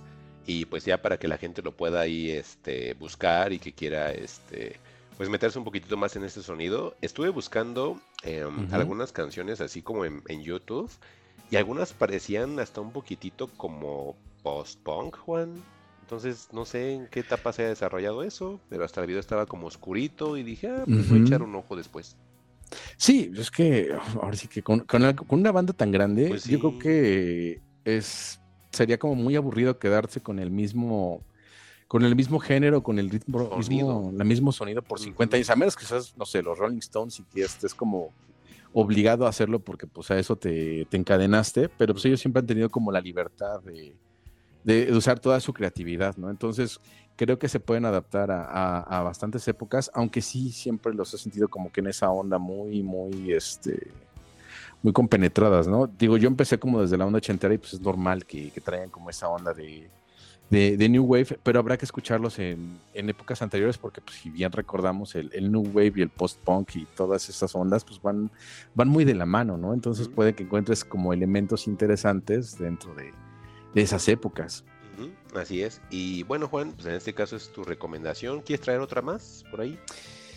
Eh, pues mira, me gustaría hablar de Logic, pero la verdad, este, yo creo que me lo voy a saltar porque es la primera vez que escucho algo de, Lo- de Logic. Sé que Mm. tiene varios discos, pero al mismo tiempo tienen como remixes. Yo lo que, o, o mixtapes, ¿no? Que le, Sí. que le llaman como tal en esta onda de, de hip hop tal cual. Estuve escuchando los de Bobby Tarantino, me parecieron bastante buenos, bastante, bastante interesantes. Dije, bueno, es, es como una forma de salir de Mark Miller, ¿no? Es, es lo que te recomienda el Justo te iba a Después decir. de escuchar a Mark Miller, dices, escúchate este. Dices, ah, pues bueno, va Ujú. lo escucharé y, y me, y me agradó. Digo, es curioso que, que Logic ya está retirado porque quiere ser buen padre. No sé cuál, cómo haya sido su vida. Ujú. Por eso como que no quisiera entrar ahí, pero esos, esos mixtapes de, de Logic de, de Bobby Tarantino, que creo que son tres, les pueden, les pueden gustar, ¿eh? Ah, si les gusta, si son es como muy a la, a la Mark Miller. Mm. Sí, porque él, él tiene un buen de discos. Él saca casi un disco por año, Juan. Tiene como 8 o 10 discos. Entonces, este. Fíjate que él, él es bien curioso porque a él lo, lo conocí eh, por accidente por películas de Tarantino. Mencionaban cosas de él. Sí, Ajá. mencionaban cosas de él en, en entrevistas y que le gustaba cómo hacía su música y todo. Y, y dije, ay, ¿qué es eso de Logic? Y ya cuando lo busqué dije, ah, es un rapero. Y ya rascándole, pues entonces empiezo a ver que, que- que este chico pues tenía como que reminiscencias o, o, o, mm, ¿cómo se dice? Como influencias a, hip hop pues más clásico, como Sí. de A Tribe Called Quest, este, no sé, como de los tipos estos de Wu-Tang Clan también inclusive. Eh, entonces, no me extrañaría que inclusive, ¿te acuerdas que había una película de, mm, de, de un participante de Wu-Tang Clan? Es RCA, creo, sí, sí, sí. Que, Sí. que hasta tenía como películas o tenía como situaciones similares con Tarantino. Ajá. No me creas mucho, pero creo que también en sus películas tiene música de Logic. Entonces, sí, sí lo Mm. más o menos lo ubico. De hecho, cuando tú me dijiste, como que sí dije, ah, sí, sí, sí, lo, lo, lo ubico, pero no le he echado un ojo por completo a su discografía. Eh, sí es una buena forma entrarle, como dices tú, con estos recopilados que les llaman los mixtapes. Aunque yo soy un poquito más, Juan, de irme o por un EP o por un disco de, estudio o LP. Como que siento que esa sí es una forma para mí de, de poder asimilar un poquitito la propuesta de los artistas.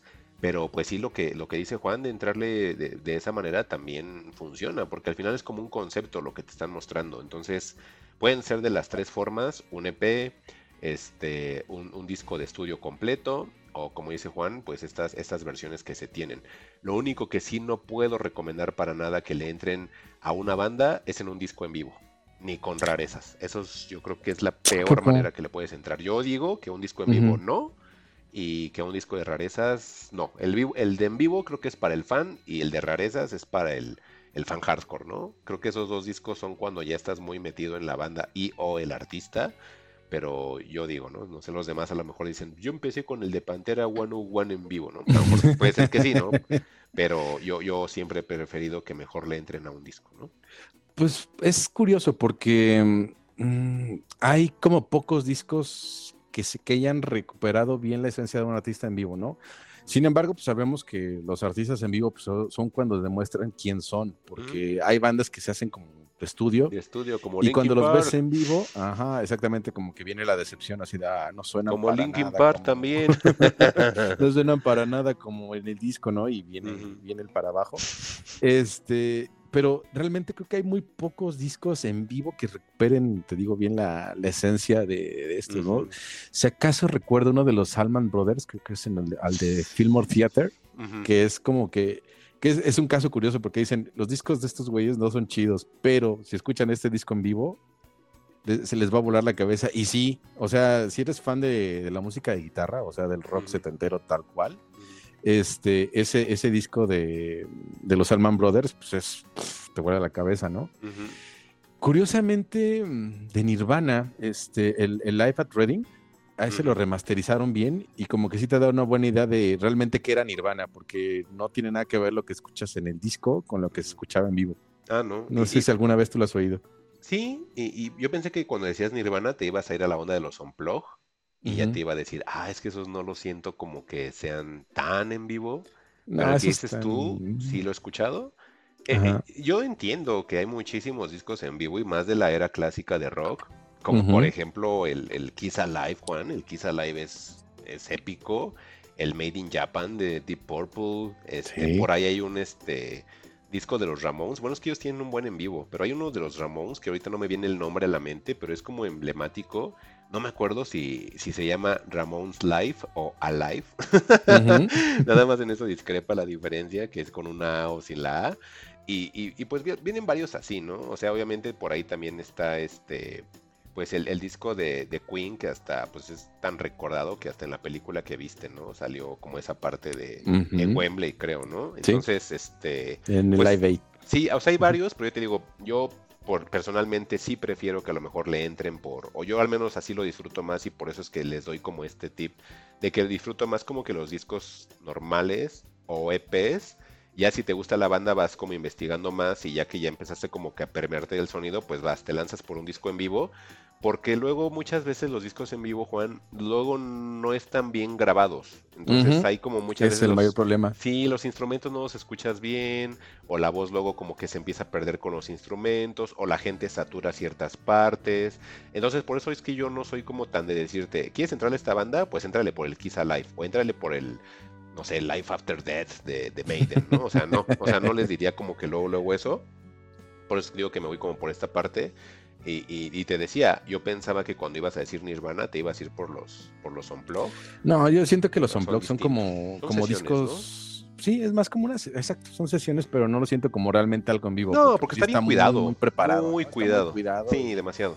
Y pues no, más bien ahí como que le dan otra otra vista al artista, pero no es que, que estemos viendo el en vivo tal cual, No. ¿no? No lo vamos a a hacer, no lo vamos a ver desafinar, no lo vamos a escuchar echándose un gallo, no lo vamos a ver teniendo problemas este, porque se le rompió una cuerda o Exacto. etcétera, ¿no?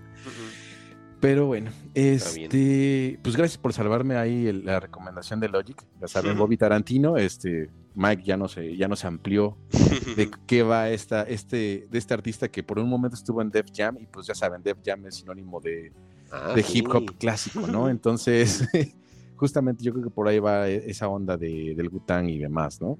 Así es. Este, Y ya la última recomendación, no sé si recomendarles, porque realmente no me gustó tanto, este, pero justamente que hablábamos de que el regional nos, nos cayó de sorpresa y se apropió del mundo. Este, justamente el, el algoritmo de, de, Apple Music me recomendó un proyecto poblano que se llama Palma Sur, que creo que no hay mucha información sobre, sobre Palma Sur así en redes de forma fácil, ¿no? no te lo vas a encontrar en Wikipedia, como que tienes que entrar a su Facebook o a su Instagram y demás. Entonces, pues es un proyecto chiquitito, uh -huh. pero es una mezcla de, de low-fi, okay. ya sabes, este, esta, esta tan onda moda, tan, tan, de de moda, moda ¿eh? que viene del, del, del Vaporwave y de uh -huh. otra cosa. Sí, mi hija sí, escucha low-fi, Juan. Sí. Sí, qué raro. Este, y, y pues fusionan la música de corrido con esto, pero lo hacen tan blanco, tan blanco, Mike, que no se siente como corrido. Nada de corrido. O sea, de repente se iba a escuchar como la guitarra o el acorde de Son como los tacos de Taco Bell. Pero con, con la. Sí, sí, sí, sí. No, Taco Bell, no, no, yo creo que Orinoco, tal cual. O sea, es pinches tacos, este. blanquísimos, ¿no? Este, que la salsa no pica y que la carne, pues, yo es pido de salsa la- que no pica. carne sin grasa, ¿no? Ah, yo también pido eso. Entonces yo creo que sí te gustaría ir Orinoco, ¿verdad? Nada te lo estás guardando. Pero bueno, conociendo que el corrido, pues, Tigres del Norte, Ramón Ayala, o sea, la música que escuchaba mi abuela, pues era así como, mm, hasta cierto punto heavy, ¿no? Así como que, ay, cabrón, de lo que me está contando este señor, aunque suene ton, ton, ton, ton, ton. Sí, te gusta esa onda, ¿no? Ajá. O sea, a mí, a mí me, me gusta, o sea, el, el- bajeo de los corridos Ah, Te este, gusta mucho. es, es muy hipnótico, como que sí te mete en un trance y te quedas así, ah, mira. Porque siento que es lo que le pasa a la gente cuando escucha corridos, ¿no? Como que ah, entras en- justamente en el trance del, del bajeo y ya después el güey canta. Como ves que es- no es una voz tan pulidita, además, ah, pues bueno, si él puede, yo puedo, ¿no? Y siento que de ahí que nos gusten tanto los corridos. Pero esto con Lo-Fi Mike, no, no, no, no, no, aburrido. O sea, como a las tres o cuatro canciones ya estaba así de. "Ay". Y Mm, dura media hora. O sea, a pesar de que pues, en estos Dura tiempos las poco. canciones tienen que ser de máximo dos minutos con treinta ujú, ujú, ujú. este, dura poquito, pero, pero no. Lo que sí es que vi que este señor tiene como muchísimos sencillos, muchísimos EPs, fácil Mm, como 10 o 15, y este es como que su primer o segundo disco como Bien, tal, en bien, forma. en forma, pero creo que lo, creo que lo de estas épocas, o bueno, por lo menos de estos géneros, es justamente sacar el sencillo, sacar el, el, e- el EP y, y, pues bueno, como que irse a formar parte de, de una playlist infinita, ¿no? Porque como él, pues hay decenas, o sea, vi que había muchísimos y dije, ah, este, no, no sé si te acuerdas que mm, en el Starbucks o, o de repente de esas cafeterías, este, en New Age buena onda, como que te ponía, no sé, Gonzan Jazz Qué o, horrible. o Bozalet Zeppelin. Ay, sí, qué horrible. Así Ajá. suena, entonces es así como de... Mm, Como falso. Ajá. como Sí, pues no. Como que se agarran de quizás la fama que puede tener ahorita el regional para hacer esto, Mm, o no sé si igual el, el regional se agarró la fama del, del lo-fi para hacer eso, pero la verdad no, no fui fan de, de Palma Sur. Eh, La verdad es, Mm. está aburrido. Este, sí entiendo que a los chicos, ahora sí que creo que es la primera vez que creo que no puedo entrar bien con algo que le gusta a los, a los chicos como tal, como decías que, que, el- que lo-fi que escucha tu hija. Aunque sí hay como, como ot- otras ondas de lo-fi, por ejemplo, las que se basan en el city pop o esta onda japonesa de, de revivir canciones que, que eran de disco, de funk, ya sabes, anticuadísimas, porque pues son ritmos de los 70s, pero los 80s, 90s en japonés era como que algo que pegaba, porque también, también el, el lo-fi y el vaporwave también usan de ese tipo de música para hacer este, otras, otras cosas, y ahí sí me agradan, pero con esta mezcla como que no, no pude, Mike. Le digo, le digo a, a- Maggie, que es mi hija, le digo, ay, qué chistoso evolucionó el lo-fi, porque el lo-fi que yo conozco era esto. Y le pongo una canción de Discharge, y luego de Ajá. Black Flag, y le digo, y luego siguió evolucionando el lo-fi y es esto. Y le pongo el primer disco de Mayhem. y me dice, pero eso no es lo-fi. Le digo, pues sí, pues es baja calidad, es baja fidelidad, así es. se trata. Y me dices Ujú. que es diferente. Le digo, sí, es, es lo que estoy escuchando. Que, que cuando alguien me decía o yo leía en una revista de proyecto de tal y es un demo, lo-fi, pues yo ya sabía que era Tasque, ¿no? y que estaba mal grabado. Le digo, pero esto está súper ultra pulidísimo. Entonces, Sí. voy a investigar un poquitito más del género, Juan, porque sí tengo ahí mis dudas de por qué se llama algo igual a como yo lo tenía. ¿no? Ajá. Ajá, ¿y por qué se llama como algo que yo lo asociaba a bandas punk, super under, a bandas de hardcore, a bandas de, de death metal, de grindcore? Y porque ahora eh, este lo-fi viene una muñequita de anime y canciones muy... Sí, sí, es como que lo rebautizaron. Yo siento que, por ejemplo, este disco se llama Regional Chill, ¿no? Ujú. pues ahí te da la idea.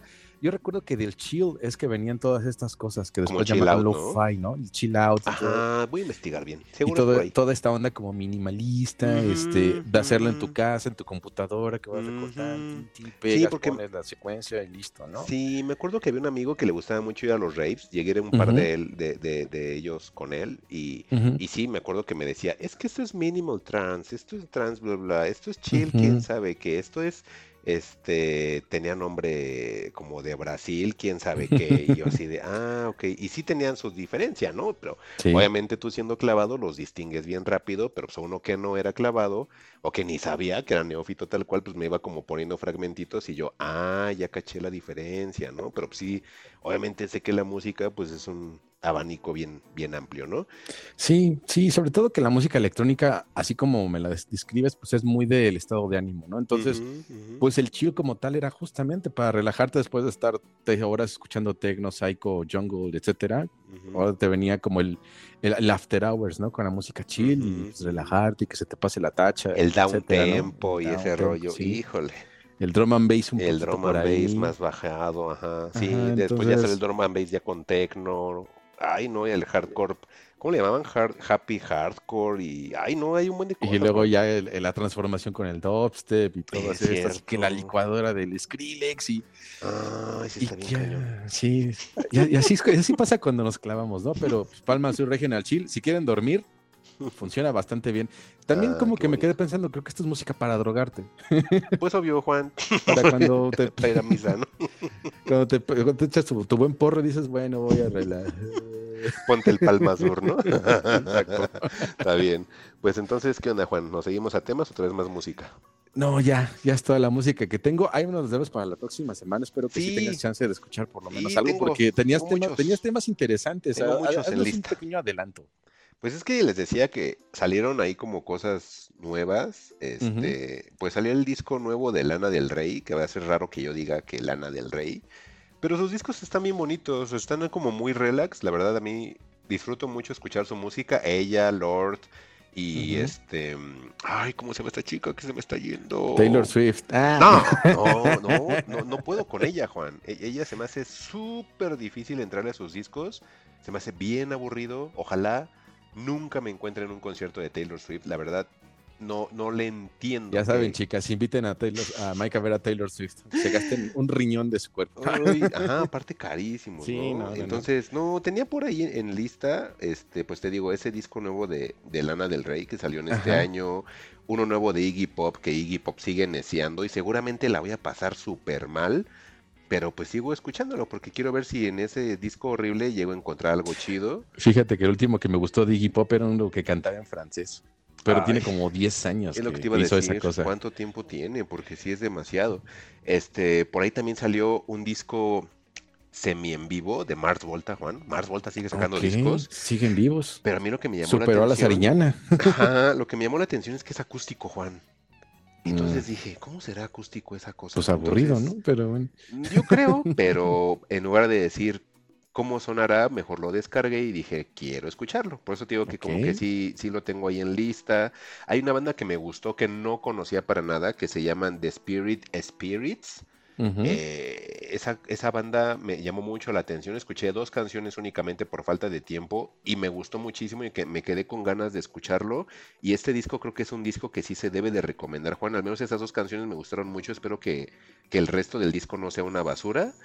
Y, y bueno, ya se los traigo después, ¿no? Por ahí salió lo nuevo de Moby, lo nuevo, de- ahorita que dices de hip hop, eh, hay uno nuevo de Atmosphere, que también es un hip hopero, eh, hip hopero blanco, Juan. Y hay uno de hip hoperos true que se llama JPEG Mafia, que es JPG, Mm. como las imágenes, pues ahora Ajá. sí, JPEG Mafia, que también les tengo ahí como que en lista. Tengo por ahí también en lista el nuevo de Gorilas, el nuevo de este de Paramore, este tengo también, te había dicho, eh, Gorilas, creo que te había mencionado. Sí, y de de una que es Caroline Polachek, que también habla mucho de ella. Y de Zulu, que Zulu es como Dove con rock. Entonces, hay muchas cosas que tengo ahí como que, como que en espera, pero les digo, el tiempo no me dio, entonces no pude traerles nada, pero espero la, el próximo capítulo, aparte de, de que hablemos de Barry, les tenga ahí eh, algo de, de musiquilla. Sí, sí podemos ir adelantando eso. Barry y Ted Lasso, ¿eh? Ah, sí, es ahí. cierto. Déjame ver si puedo encontrar algo de Ted Lasso, porque como ya no tengo el Apple TV Plus, este, le decía a Juan No que te preocupes, ahí yo me encargo de eso porque sí, como que no, no te quiero someter a esa tortura, más bien tú te sometes solito con todo el tiempo del mundo porque sí está un poquito larga la, ah, dijiste que la aumentaron. temporada, sí, aumentaron la los duración de los episodios son como de una hora y ya traemos en más detalles. Sí, ya me dirás, porque ahí tengo una teoría, Juan, que nada más la voy a decir porque se me va a olvidar seguramente en una semana, pero mi teoría es, Juan, que a lo mejor esto pintaba para dos temporadas y mejor la recorrieron a una, ¿eh? Pues sí, yo siento que sí, ah, ahí tendremos que investigarle bien este qué pasó con, te- con Jason Sudeikis, porque sí, se porque siente no, algo. no entiendo por qué siento algo raro. Igual que con Barry siento algo raro. Yo también. algo no cuadra también Yo también. Sí, eso ya lo platicaremos con el final. Ahí ya con el final creo que ya nuestras teorías ya se van a confirmar o, o no, o se desechan, o se crean nuevas, o, o encontramos una lógica distinta, ¿no? Pues sí, Pero, pero bueno, bueno, Mike, vamos a empezar con los temas. Si quieres Sí. me adelanto yo porque tú te, vamos a adelantar que Mike les va a hablar de Yellow Jackets y creo que Yellow. Jackets va a cerrar bastante bien. Y yo pues nada más voy a pl- platicar de una película francesa chiquita este, que me encontré ayer en, en Amazon Prime, pero para mi sorpresa también está en, en HBO o Max, como le van a llamar de ahora en adelante. ujú, Es una película francesa de una directora que se llama Céline, eh, eh, eh, Céline Sciamma, perdón. ok. Y ella es famosa porque hace un, unos, como en 2019, este, escribió, dirigió una película que se llama Retrato de una mujer en llamas, Portrait of, of a Lady on Fire. No me hagan decirlo en francés porque va a ser guau, guau, guau, guau, guau.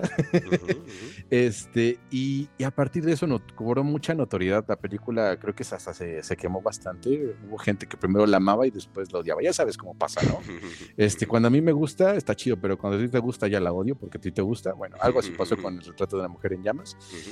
Y hizo una película chiquitita que dura 70 minutos, bien bonita, que se llama Petit Maman, o creo que lo podemos traducir al español como La Pequeña Mamá, o La Pequeña Mami, porque mamá es como, como una forma tierna de llamar a tu mamá, ¿no? Mami. Este, es una película chiquita que dura 72 minutos, Mike, es una película de, de fantasía. eh, este, es, es muy compacta la película, de hecho es la historia de, de un papá con una mamá y una hija, este, y una abuela que, que lamentablemente fallece, ¿no? Entonces, la película comienza justamente con, con eso, este, la, la familia yendo a recoger las cosas de la abuela a, a la casa de ancianos donde, donde ella descansaba, me fue el nombre, geriátrico le dicen. Creo que tiene un nombre, que, asilo de No, ancianos, sí. ese es el nombre más, bueno, Bonito. geriátrico asilo de ancianos, es un nombre bonito, ¿no? Porque casa de ancianos como que... Esa, esa, esa, esa va a ser el nombre de mi casa en unos 20 años. y pues bueno, vemos que la película se centra en, en- en la niña que se llama Nelly. Y pues la vemos interactuar con, con su mamá, van a, a la casa de, de, de la abuela a recoger cosas y se van a tardar unos cuantos días, ¿no? La niña pues ahí la vemos persiguiendo en el jardín, jugando y pues, pasando el tiempo, es la única niña y su mamá está, está afectada, ¿no? Este, a- al día eh, su mamá le enseña algunas cosas que tenía en su habitación, unos libros de, con, de recortes, de dibujo, las sombras que se hacían en, en la noche en, en su casa, en su recámara. Y al día siguiente, pues la tristeza le, le gana a la mamá o es la excusa que le da al papá porque la mamá se va y deja a- al papá haciéndose cargo de, de la mudanza y a, y a Nelly, ¿no? Entonces Nelly pues busca formas de, entretenerse, de divertirse, sale al jardín y encuentra cosas que le decía a su mamá, ¿no? Le decía que, ella- había hecho una cabaña cuando era niña, pues ya sabes, una cabaña de niños, pues es un montón de palos ahí cerca de unos árboles, ¿no? Encuentra el lugar, pero no encuentra nada. Y de repente, como que hay una suerte de viaje temporal y, encuentra esa cabaña, ¿no? Y encuentra a una niña, y esa niña, este, que se llama Marion, le invita a pasar a, a la casa donde, donde ella vive y descubre Nelly, para su sorpresa, que, que, es la misma casa de su abuela, ¿no? Pero muchos años para atrás, entonces es como un viaje en el tiempo. Este, muy interesante y nos va a jugar con la premisa de que esta, esta niña pues es este es un familiar directo en otro en otra línea temporal, ¿no? Y ahí, y ahí me voy a parar con la película, pero el argumento como tal, este, pues se me hizo muy, muy original, muy, muy, este, muy tierno a la vez, este, muy padre. O sea, la verdad me, me, quedé con la película así de, órale, ¿cómo se le ocurrió a, a, a, a Celina hacer justamente este, este diálogo entre, entre familiares en diferentes líneas del tiempo usando a dos niñas jugando, ¿no? Este, no quiero entrar más en detalle porque siento que si les digo lo que creo que ya están adivinando, pues este sería una suerte de spoiler, pero creo que el spoiler como tal no le afecta a la película, siempre, pero, pero de todas formas me lo voy a reservar. Pero en serio, Mike, eh, yo, yo como que me esperaba, no, la verdad, como que una película un poquito más tétrica, un poquito terrorífica, pero pues al, al ver que era un ejercicio pues tierno, una forma de, de contactar con, con, los ancestros, por así decirlo, se me hizo se me hizo súper bonito, ¿no? Y, y, ver cómo las niñas jugaban y se entendían y, y ya después como que empezaron a relacionar eventos y demás y, una le platica de cosas que van a pasar y la otra como que entiende. Es, es como una suerte de, de, de Martin McFly teniendo una, una buena charla, ¿no? Este, no sé, la, la, la película pues es, es, muy interesante, este, a pesar de que es medio silenciosa, casi no hay música y todo se, se va a través de los diálogos, no te la pasas nada mal y y pues entiendes, ¿no? Por qué la película quizás no es un cortometraje, porque pues podría haber sido un cortometraje, esto es más como un mediometraje por durar apenas casi una hora, 72 minutos, uh -huh. y, y, pues está muy, muy linda la película de ver, Mike. Ok, ¿esa dónde la viste, Juan?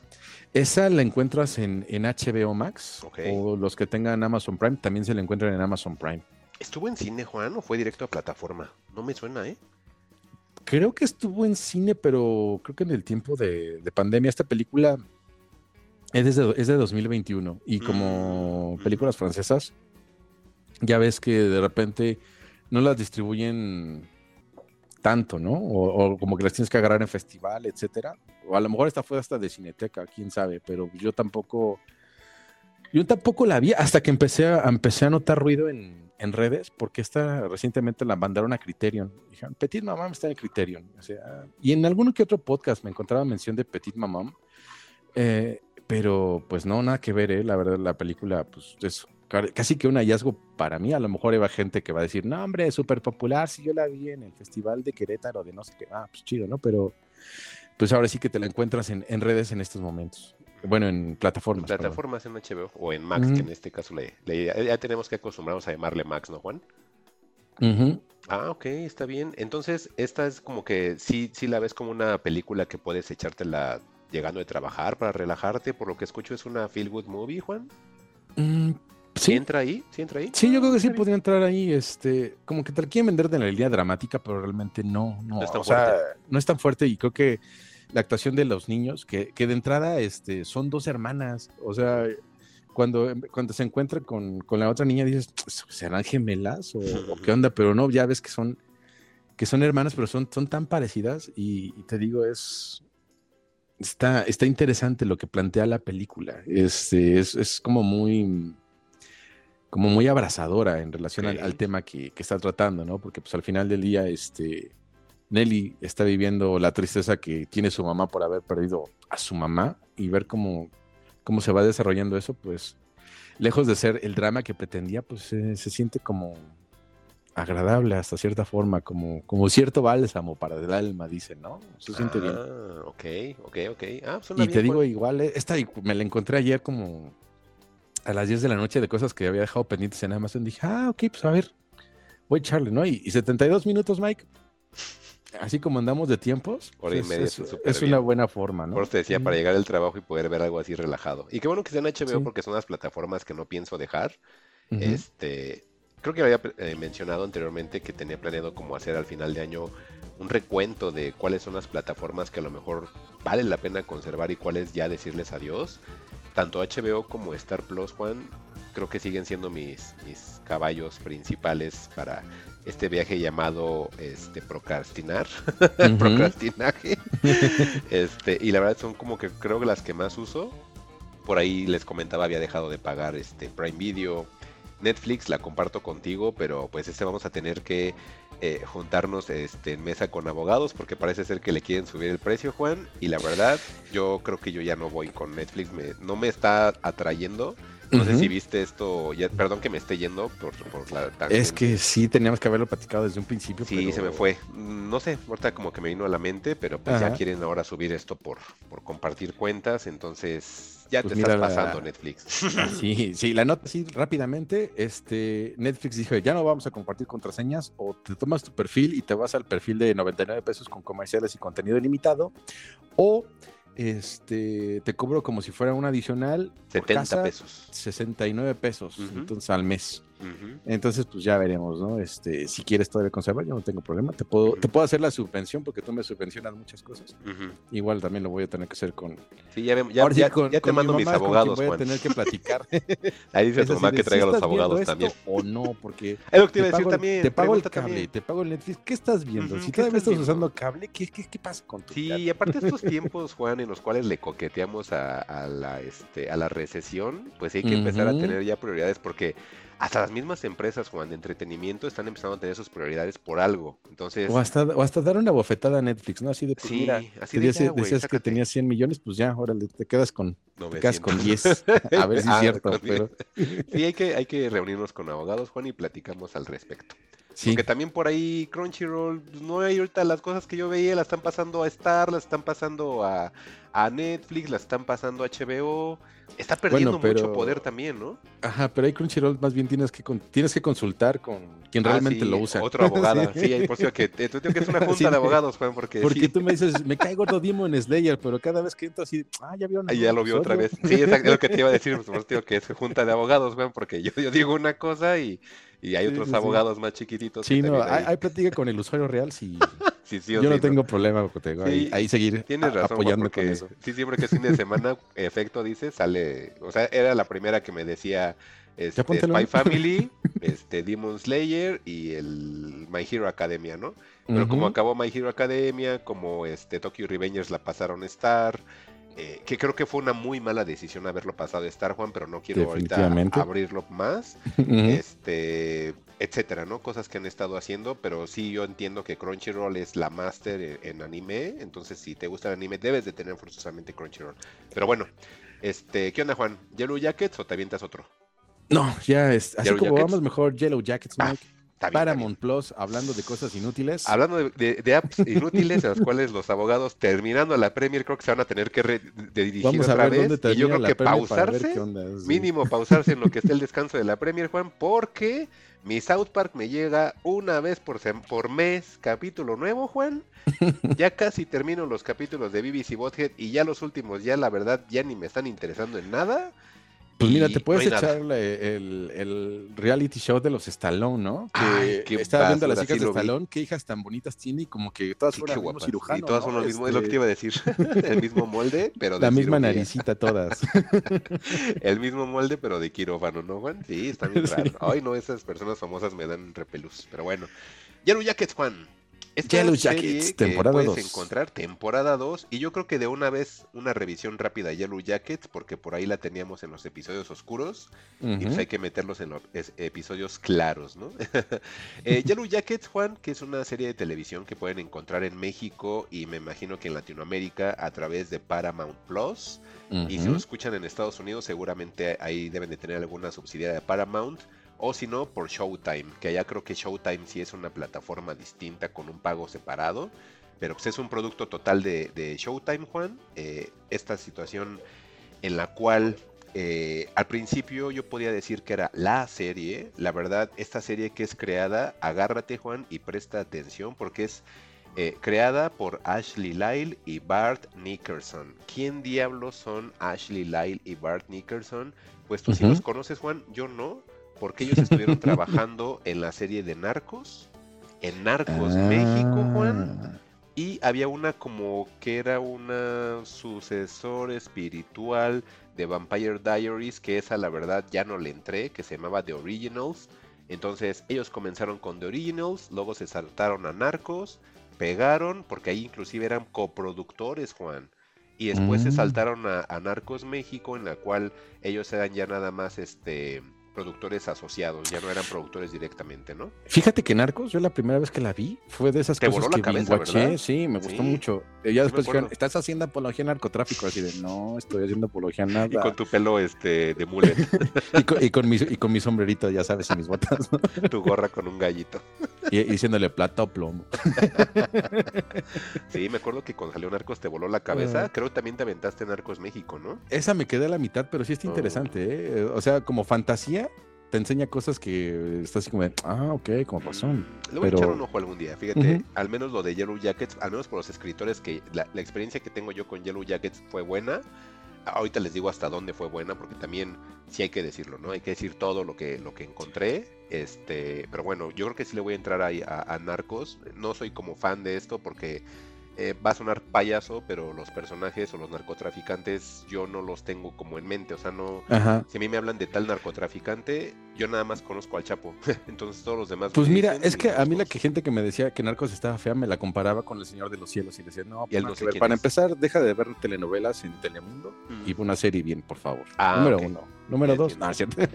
Pero ya no, nos desviamos. Yellow Sí, Jackets, estas Yellow chicas Bueno, que, entonces que ellos te volaron la cabeza en temporada uno, ¿no? en temporada 1 me volaron la cabeza, pero bueno, ya les comentaba quiénes son los que crearon la serie para que más o menos tengan una idea de, de qué es lo que podrían ver si es que hay como cosillas crudas en, en Narcos. Aquí lo van Ajá. a poder retomar otra vez con Yellow Jackets, pero eh, ¿de qué trata Yellow Jackets? Se supone que mm, es, es una chi- son unas chicas jugando un equipo de fútbol soccer femenil. Saben que en Estados Unidos el fútbol soccer es muy fuerte en, en la rama femenil, son potencia mundial en la rama femenil inclusive.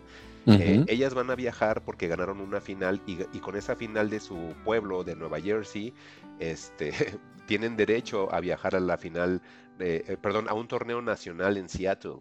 Entonces ellas embarcan junto con su coach, equipo técnico, este y el equipo completo en un avión para viajar a Ujú. Seattle para este torneo nacional. Pero pues mientras van volando sobre Canadá, el avión empieza a tener ahí como unos desperfectos, Juan. Mejor dicho, un- tu- eh, tiene ahí como un accidente el avión y pues termina estrellándose en los bosques de Canadá. Ahí Sí. totalmente en, en el bosque. Eh, pues el primer capítulo es muy choqueante, pero muy interesante. Eh, sí, les, sí les podría como decir que tengan un poquito de precaución si lo ven con menores. Si son menores que ya están este, acostumbrados, no hay tema. No, no, no es tan goroso como luego la gente lo decía. Sí hay gore, pero creo que es un gore soportable que, que- que en televisión aún no ha sido superado más que por Dexter y, quizá por, y quizás por, por Hannibal, ¿no? Que, que ese es el, el que al menos yo he visto que es el gore O más sea, e- es un gore que te diría una persona normal, no, un- Sí, te- sí, no, no un legionario de Cristo que por ver No. una chichi dice que está viendo el gore, ¿no? Exacto, o sea, sí es un gore que es soportable, también no es un gore este, todavía súper ultra atascado. Les decía, yo he visto más gore en, en Hannibal y en, en Dexter. Este, y bueno, eh, eso no es el tema, ¿no? El, el tema es que es esto, eh, tienen ese accidente y pues vamos a ver la vida de cómo fueron sobreviviendo estas chicas eh, en, en este lapso, ¿no? Y, y lo curioso es de que llegan a haber saltos de tiempo en la cual te sitúan a esos personajes sobrevivientes de ese accidente, Juan, Ujú. 25 años después. Entonces, estamos hablando que, el, que, el- que el- que el- que la línea de tiempo, en este caso, surge en, en 1996, Ujú. y pues ya de 1996 y que son eh, los 25 años hacia adelante, pues estamos En hablando que la 2021. serie se sitúa en el 2021, que es en la pandemia, ¿no? Em, me gusta porque la verdad las dos partes están, están obviamente interpretadas por actrices distintas. No Sí. crean que nos aplican la ñerez de que es la misma actriz, pero le van a, en maquillaje y con efectos hacer que se vea más joven. No. Estaría como complicado con ese cast, ¿no? Sí, tan grande, ¿no? Y, y es que aquí es a lo que voy, Juan, porque realmente el casting de niñas, yo no conocía a ninguna de las niñas que, que forman parte de, de estas sobrevivientes del accidente de 1996. A ninguna la conocía, Juan. Y la verdad, te enganchas con todas. Te enganchas a un nivel en el cual, eh, al ser un accidente, Juan, y al ser una serie de sobrevivir, de sobrevivir, perdón, eh, sabes que llegan a haber bajas. Entonces, creo que ahí es un acierto muy grande de la serie que haga que te encariñes con las niñas, porque cada una tiene una personalidad muy marcada. Sí hay uno que otro que tiene rasgos de personalidad muy genérica y muy del cliché, pero la mayoría de las personas de los personajes eh, realmente son unas personalidades muy atractivas que, hacen que quieras saber más de ellas. Y, lo curioso es que no te hablan de su vida de cuando ellas estuvieron eh, jugando fútbol, sino de su personalidad, a cómo están actuando frente a la situación. Eso es lo que están desarrollando con estas niñas y es lo que te hace muy atractivo la serie. La otra parte, Juan, en, el casting de los 25 años después empiezan a meter actrices que, ya conocemos nosotros, como el caso de, Melanie Linsky, que si yo te digo Melanie Linsky no sabes quién diablos es, o bueno, al menos yo no sabía quién diablos era, pero Melanie Linsky es Rose de Two and a Half Men, ¿Te acuerdas que había una chica que se subía al balcón De, Charlie Sheen y le coqueteaba? Que se llama Rose, es ella. Y ella también, si vimos Last of Us, ella es la que comandaba las luciérnagas. Sea, ella digamos que ya está un poquitito más, más vigente y obviamente por Yellow Jackets hace un estupendo papel eh, de como personaje adulto. De hecho, yo creo que ella se lleva junto a Christina Ricci y junto a Juliette Lewis eh, la serie en la contraparte adulto, porque en la contraparte de de niños eh, o, de, adolescentes de las chicas, todavía no me decido por uno en particular, Juan, porque todas lo hacen muy bien. O sea, en la parte de adultos, pues a lo mejor sí Melanie, este, Juliette Lewis y Christina Ricci por la trayectoria que tienen, por la experiencia que tienen y por la familiaridad que te tienen a ti como espectador, pues les das un poquito más de atención, ¿no? Entonces quizás por ahí se roban un poquitito el reflector. No significa que las demás eh, personajes adultos lo hagan mal, no por ahí también inclusive está este ya no me acuerdo cómo se llama esta, esta actriz, pero por ahí hay una, una chica pelirroja que ella salió en Six Feet Under, que era una niña en ese entonces pelirroja, pues ahorita ya es, ya es adulta, ella también sale este, en la serie, pero no me acuerdo el nombre, y la verdad, este Six Feet Under, pues sí sé que es una serie más que nada de, de, culto que popular. Entonces creo que por ahí también no me quise como ya meter más, sino empezar a darles tanto desarrollo para no centrarme en lo principal. Pero bueno, entonces, esta serie es lo que nos va a estar tratando o retratando en este caso, por una parte una línea de tiempo en la cual vamos a estar viendo cómo sobreviven estas niñas en el 96 en ese e, en ese accidente aéreo en el cual llegaron a un bosque en Canadá. Y por otro 25 años después cómo es que su vida cambió eh, en relación a, ese, accidente, que tuvieron. Y cómo es que fueron formando pues su vida eh, cotidiana, eh, digamos dejando atrás ese accidente, ¿no? Lo, interesante de esto, Juan, eh, es que este guion que, te comentaba fue muy curioso porque estos, estos dos este, escritores y productores, que es Ashley Lyle y Bart Nickerson, cuando estaban trabajando, eh, eh, mostrando sus, sus, ideas en sus juntas, llevando este proyecto a distintas cadenas, por ahí decían que, originalmente la serie no la iban a tener desarrollada en esa línea de tiempo, sino que la querían tener desarrollada como en una línea de tiempo que comenzara en los 70 y que concluyera en los 90, o sea, que ya en la edad adulta fuera en los 90, pero que según eh, decían que el plan que ellos tenían estaba muy fuerte y que para que fuera para mayor audiencia, que mejor decidieran que recorrieran las décadas en las cuales se desarrollaban eh, las historias, ¿sabes? Y, y, que inclusive decían que esa idea principal, que hasta HBO como que se había interesado y dijo, ah, pues igual y si la saco, pero que encontraron similitudes con Euforia, Juan, a saber cómo era la idea original, que con, para que dijeran eso, y HBO decía, es que yo ya compré Euforia, entonces no voy a comprar dos productos similares a ponerlos a competir entre sí. Entonces mejor le echo más dinero a Euforia y ya ustedes ahí este, que me los cuide el dios. y pues obviamente este, el presidente de Showtime este, ve su proyecto y obviamente los adquiere porque, como les digo, está como en la vena de Hannibal, en la vena de Dexter. Y pues obviamente este, Yellow Jackets cae como anillo al dedo, ¿no? Esa es como digamos un poquitito la historia de la, de la producción de la serie y de la historia de lo que trata.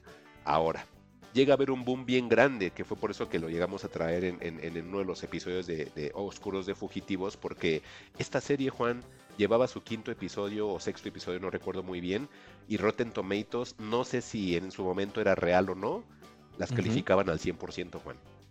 Toda la gente en sus comentarios decía que era muy buena, que era muy entretenida, que era lo mejor que había visto.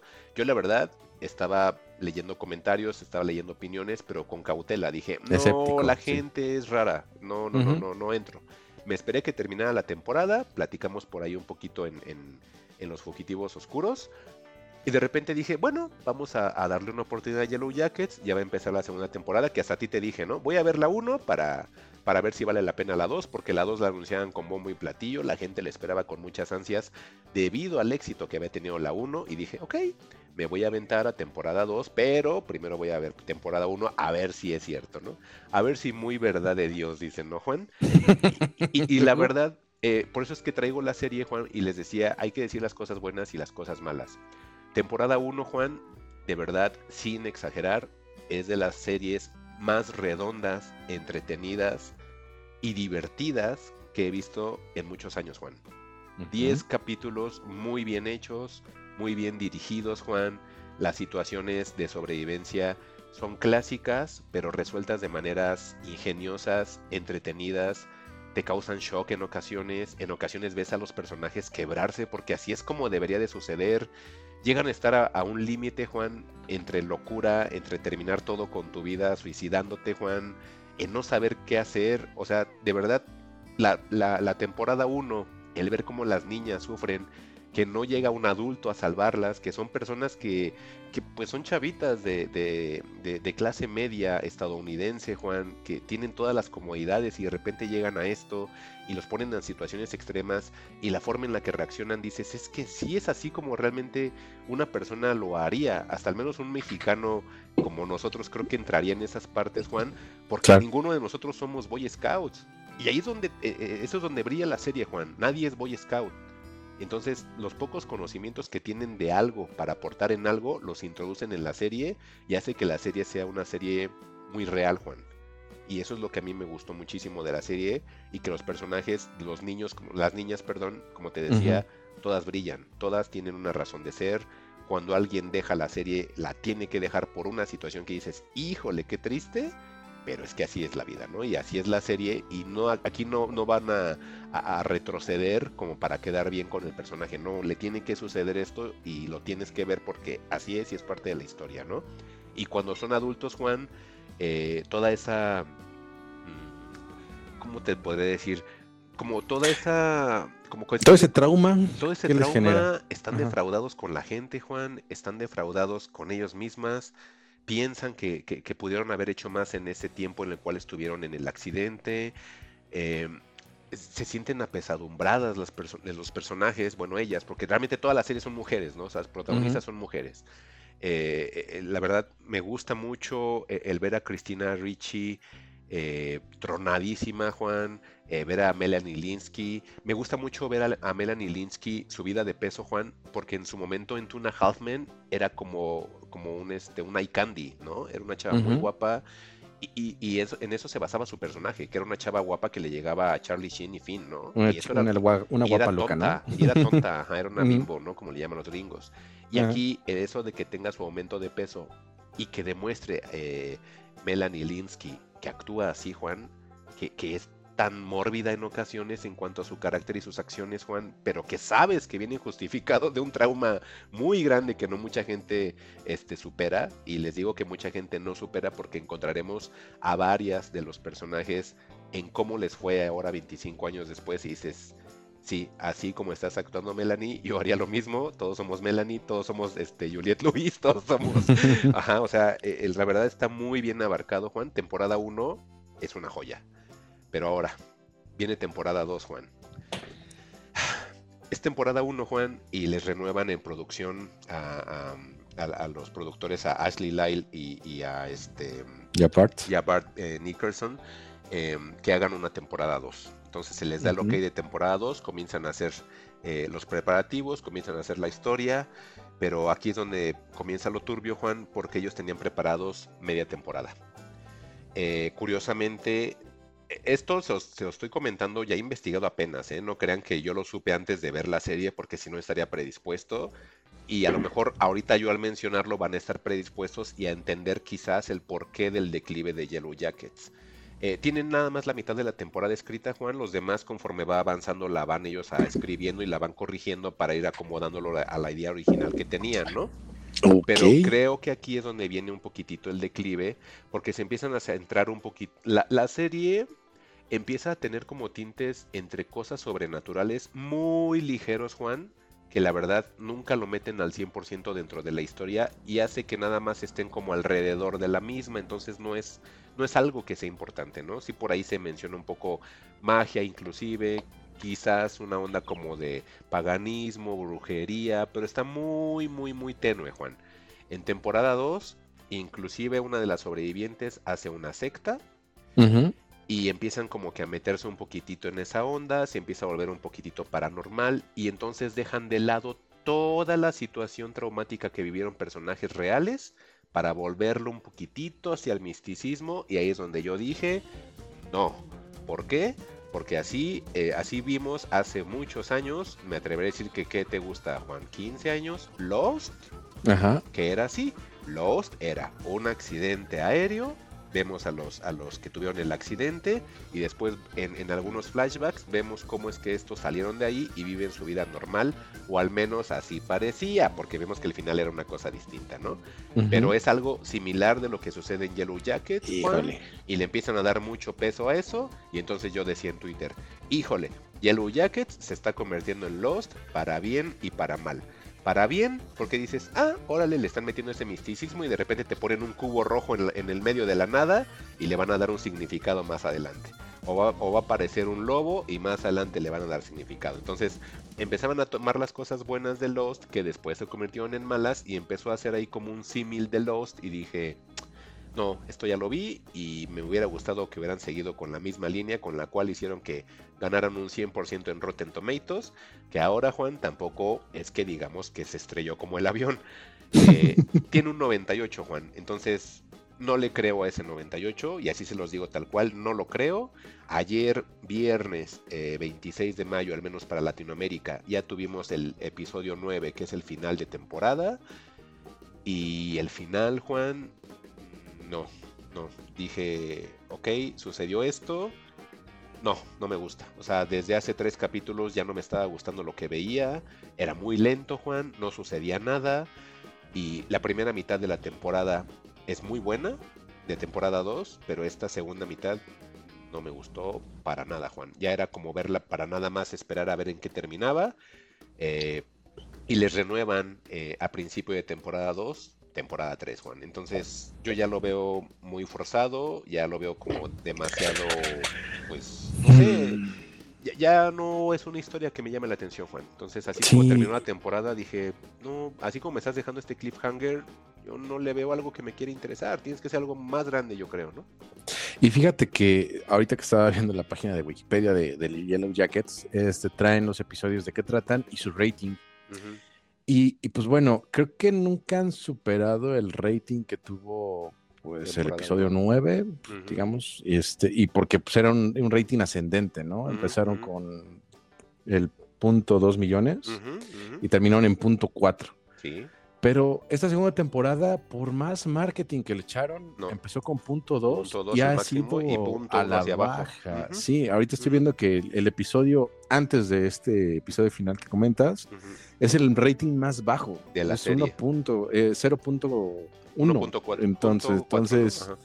ajá, entonces, pues creo que la gente comparte Demuestra. tu sentir, este, que creo que no les está gustando el, el hecho de, de volverlo esto como algo místico, extraño o sin sentido, y como que la parte del estrés postraumático del accidente les estaba gustando más, Claro, este, porque creo que sí suena una premisa más interesante el hecho de ver cómo, sobreviven. cómo se reincorporan a la sociedad de estas personas que Eran creo que les pasó, Juan. estas niñas, ajá, Sí, o sea, que les pasó algo muy parecido a lo de, siento que, que la historia, y que yo que no he visto nada, como que toma partes de los supervivientes de los Andes Sí.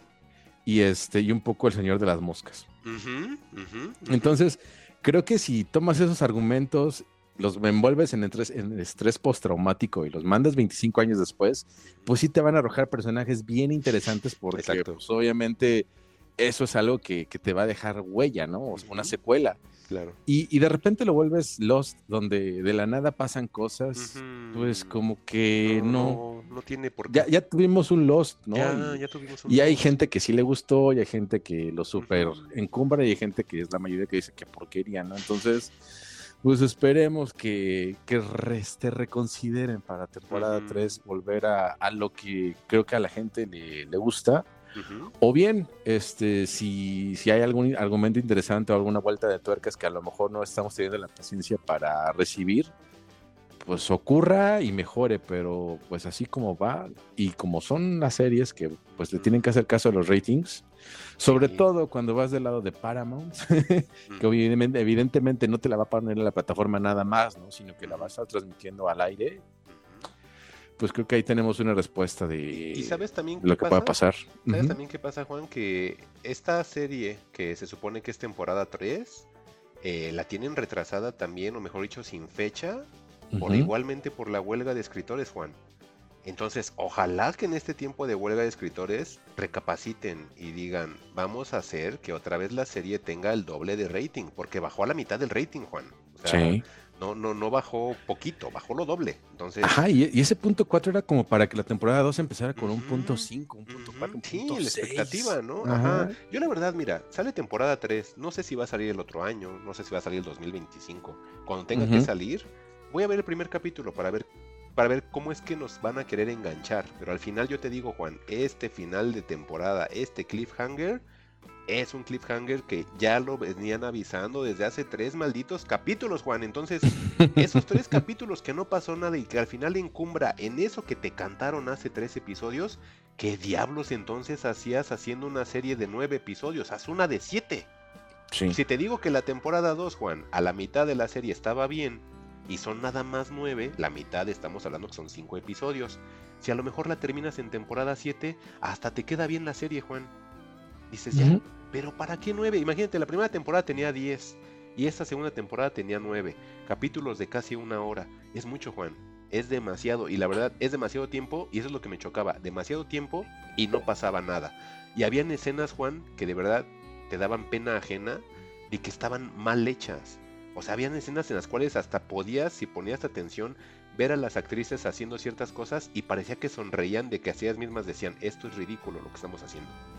O sea, de verdad, caer de cosas muy este, incómodas, crudas, a situaciones estúpidas, dije, no, es que están echando a perder todo lo que realmente nos llamó la atención de la primera temporada, ¿no? Entonces, vamos a ver qué es lo que sucede. Y nada más al último, les decía, se dicen cosas buenas y se dicen cosas malas. De cosas buenas, Juan, eh, el soundtrack, pues obviamente pues, es del 96, ¿no? Entonces está muy noventero, Juan. Por ahí búscale en Apple Music o en Spotify el soundtrack de, de- la serie. Y pues tiene los típicos hits que escuchábamos eh, a finales de los 90. Entonces yo creo que te va a agradar. Y por ahí algunos covercillos a canciones clásicas. Hay covers a Killing Moon de, de Echo and the Bunnymen. Eh, hay, hay un cover muy este, curiosito por ahí a Just a Girl de No Doubt. Hay readaptaciones a canciones de Nirvana. Hay readaptaciones este, de canciones, este, pues digamos que sonaban en el radio en los 90, pero interpretadas por otras personas. Hasta Offspring llega a salir por ahí, Juan. Está el soundtrack bien, está, está divertidillo. Es como escuchar la radio tal cual en los 90. Eso me agradó. Sí, son canciones algunas muy quemadas. Pero otras dices, ah, esa sí la escuchaba en el radio y ni me acuerdo quién la cantaba, ¿no?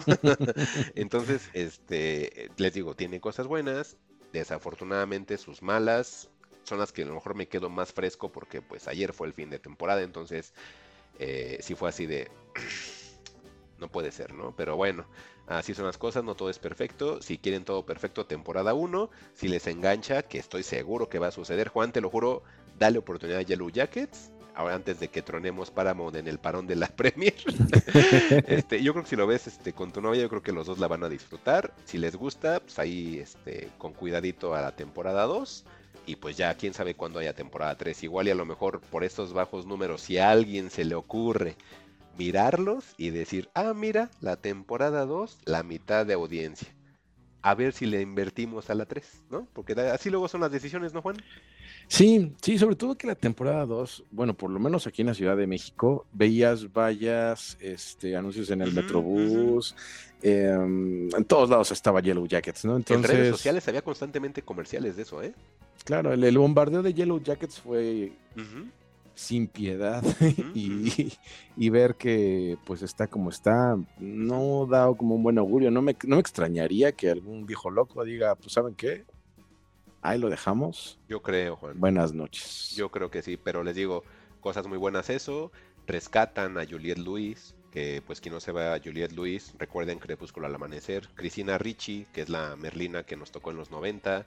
Muy buena, muy buen rescate de ellas dos por ahí de Rose de Two and que hace un papel extraordinario. Entonces, hay muy buen material, Juan, para hacer cosas buenas, pero pues se le fue de las manos a la gente. Y pues eso es todo lo que puedo decir Yellow Jackets, Juan. Ok, pues bueno, pues así lo dejemos este, con Yellow Jackets.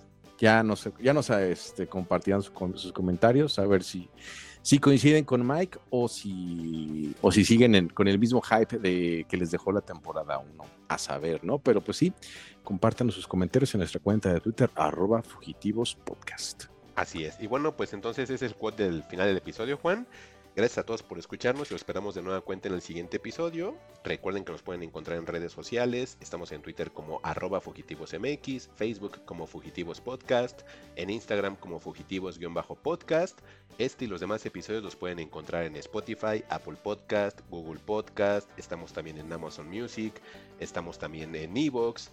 Y bueno, si tienen ahí una suscripción sería mucho más sencillo porque así es de manera más accesible que pueden tener el episodio. Y si nos pueden puntuar, pues ahí nos colocan las estrellas que ustedes consideren que merece el proyecto. Yo soy Mike Santana y no sin antes dejo de despedir a Juan Carlos Sillán. Y pues bueno, este, nos estaremos escuchando la próxima semana. Por cierto, ya se acabaron todas las ligas de fútbol, ya salieron todos los campeones. Barça en España, Manchester City en Inglaterra. Eh. Este, este sábado parecía que el Dortmund iba a ser campeón en Alemania, pero perdieron. Entonces otra vez el Bayern Múnich, en Nápoles en Italia y así la vida. Pero bueno, este, muchísimas gracias por sus descargas, sus escuchas y nos estamos este, conectando para hacer un nuevo próximo episodio la próxima semana, del que esperemos estén ustedes muy pendientes. Muchas gracias. Cuídense, nos vemos. Bye. ¿Cómo ha dicho usted que se llamaba?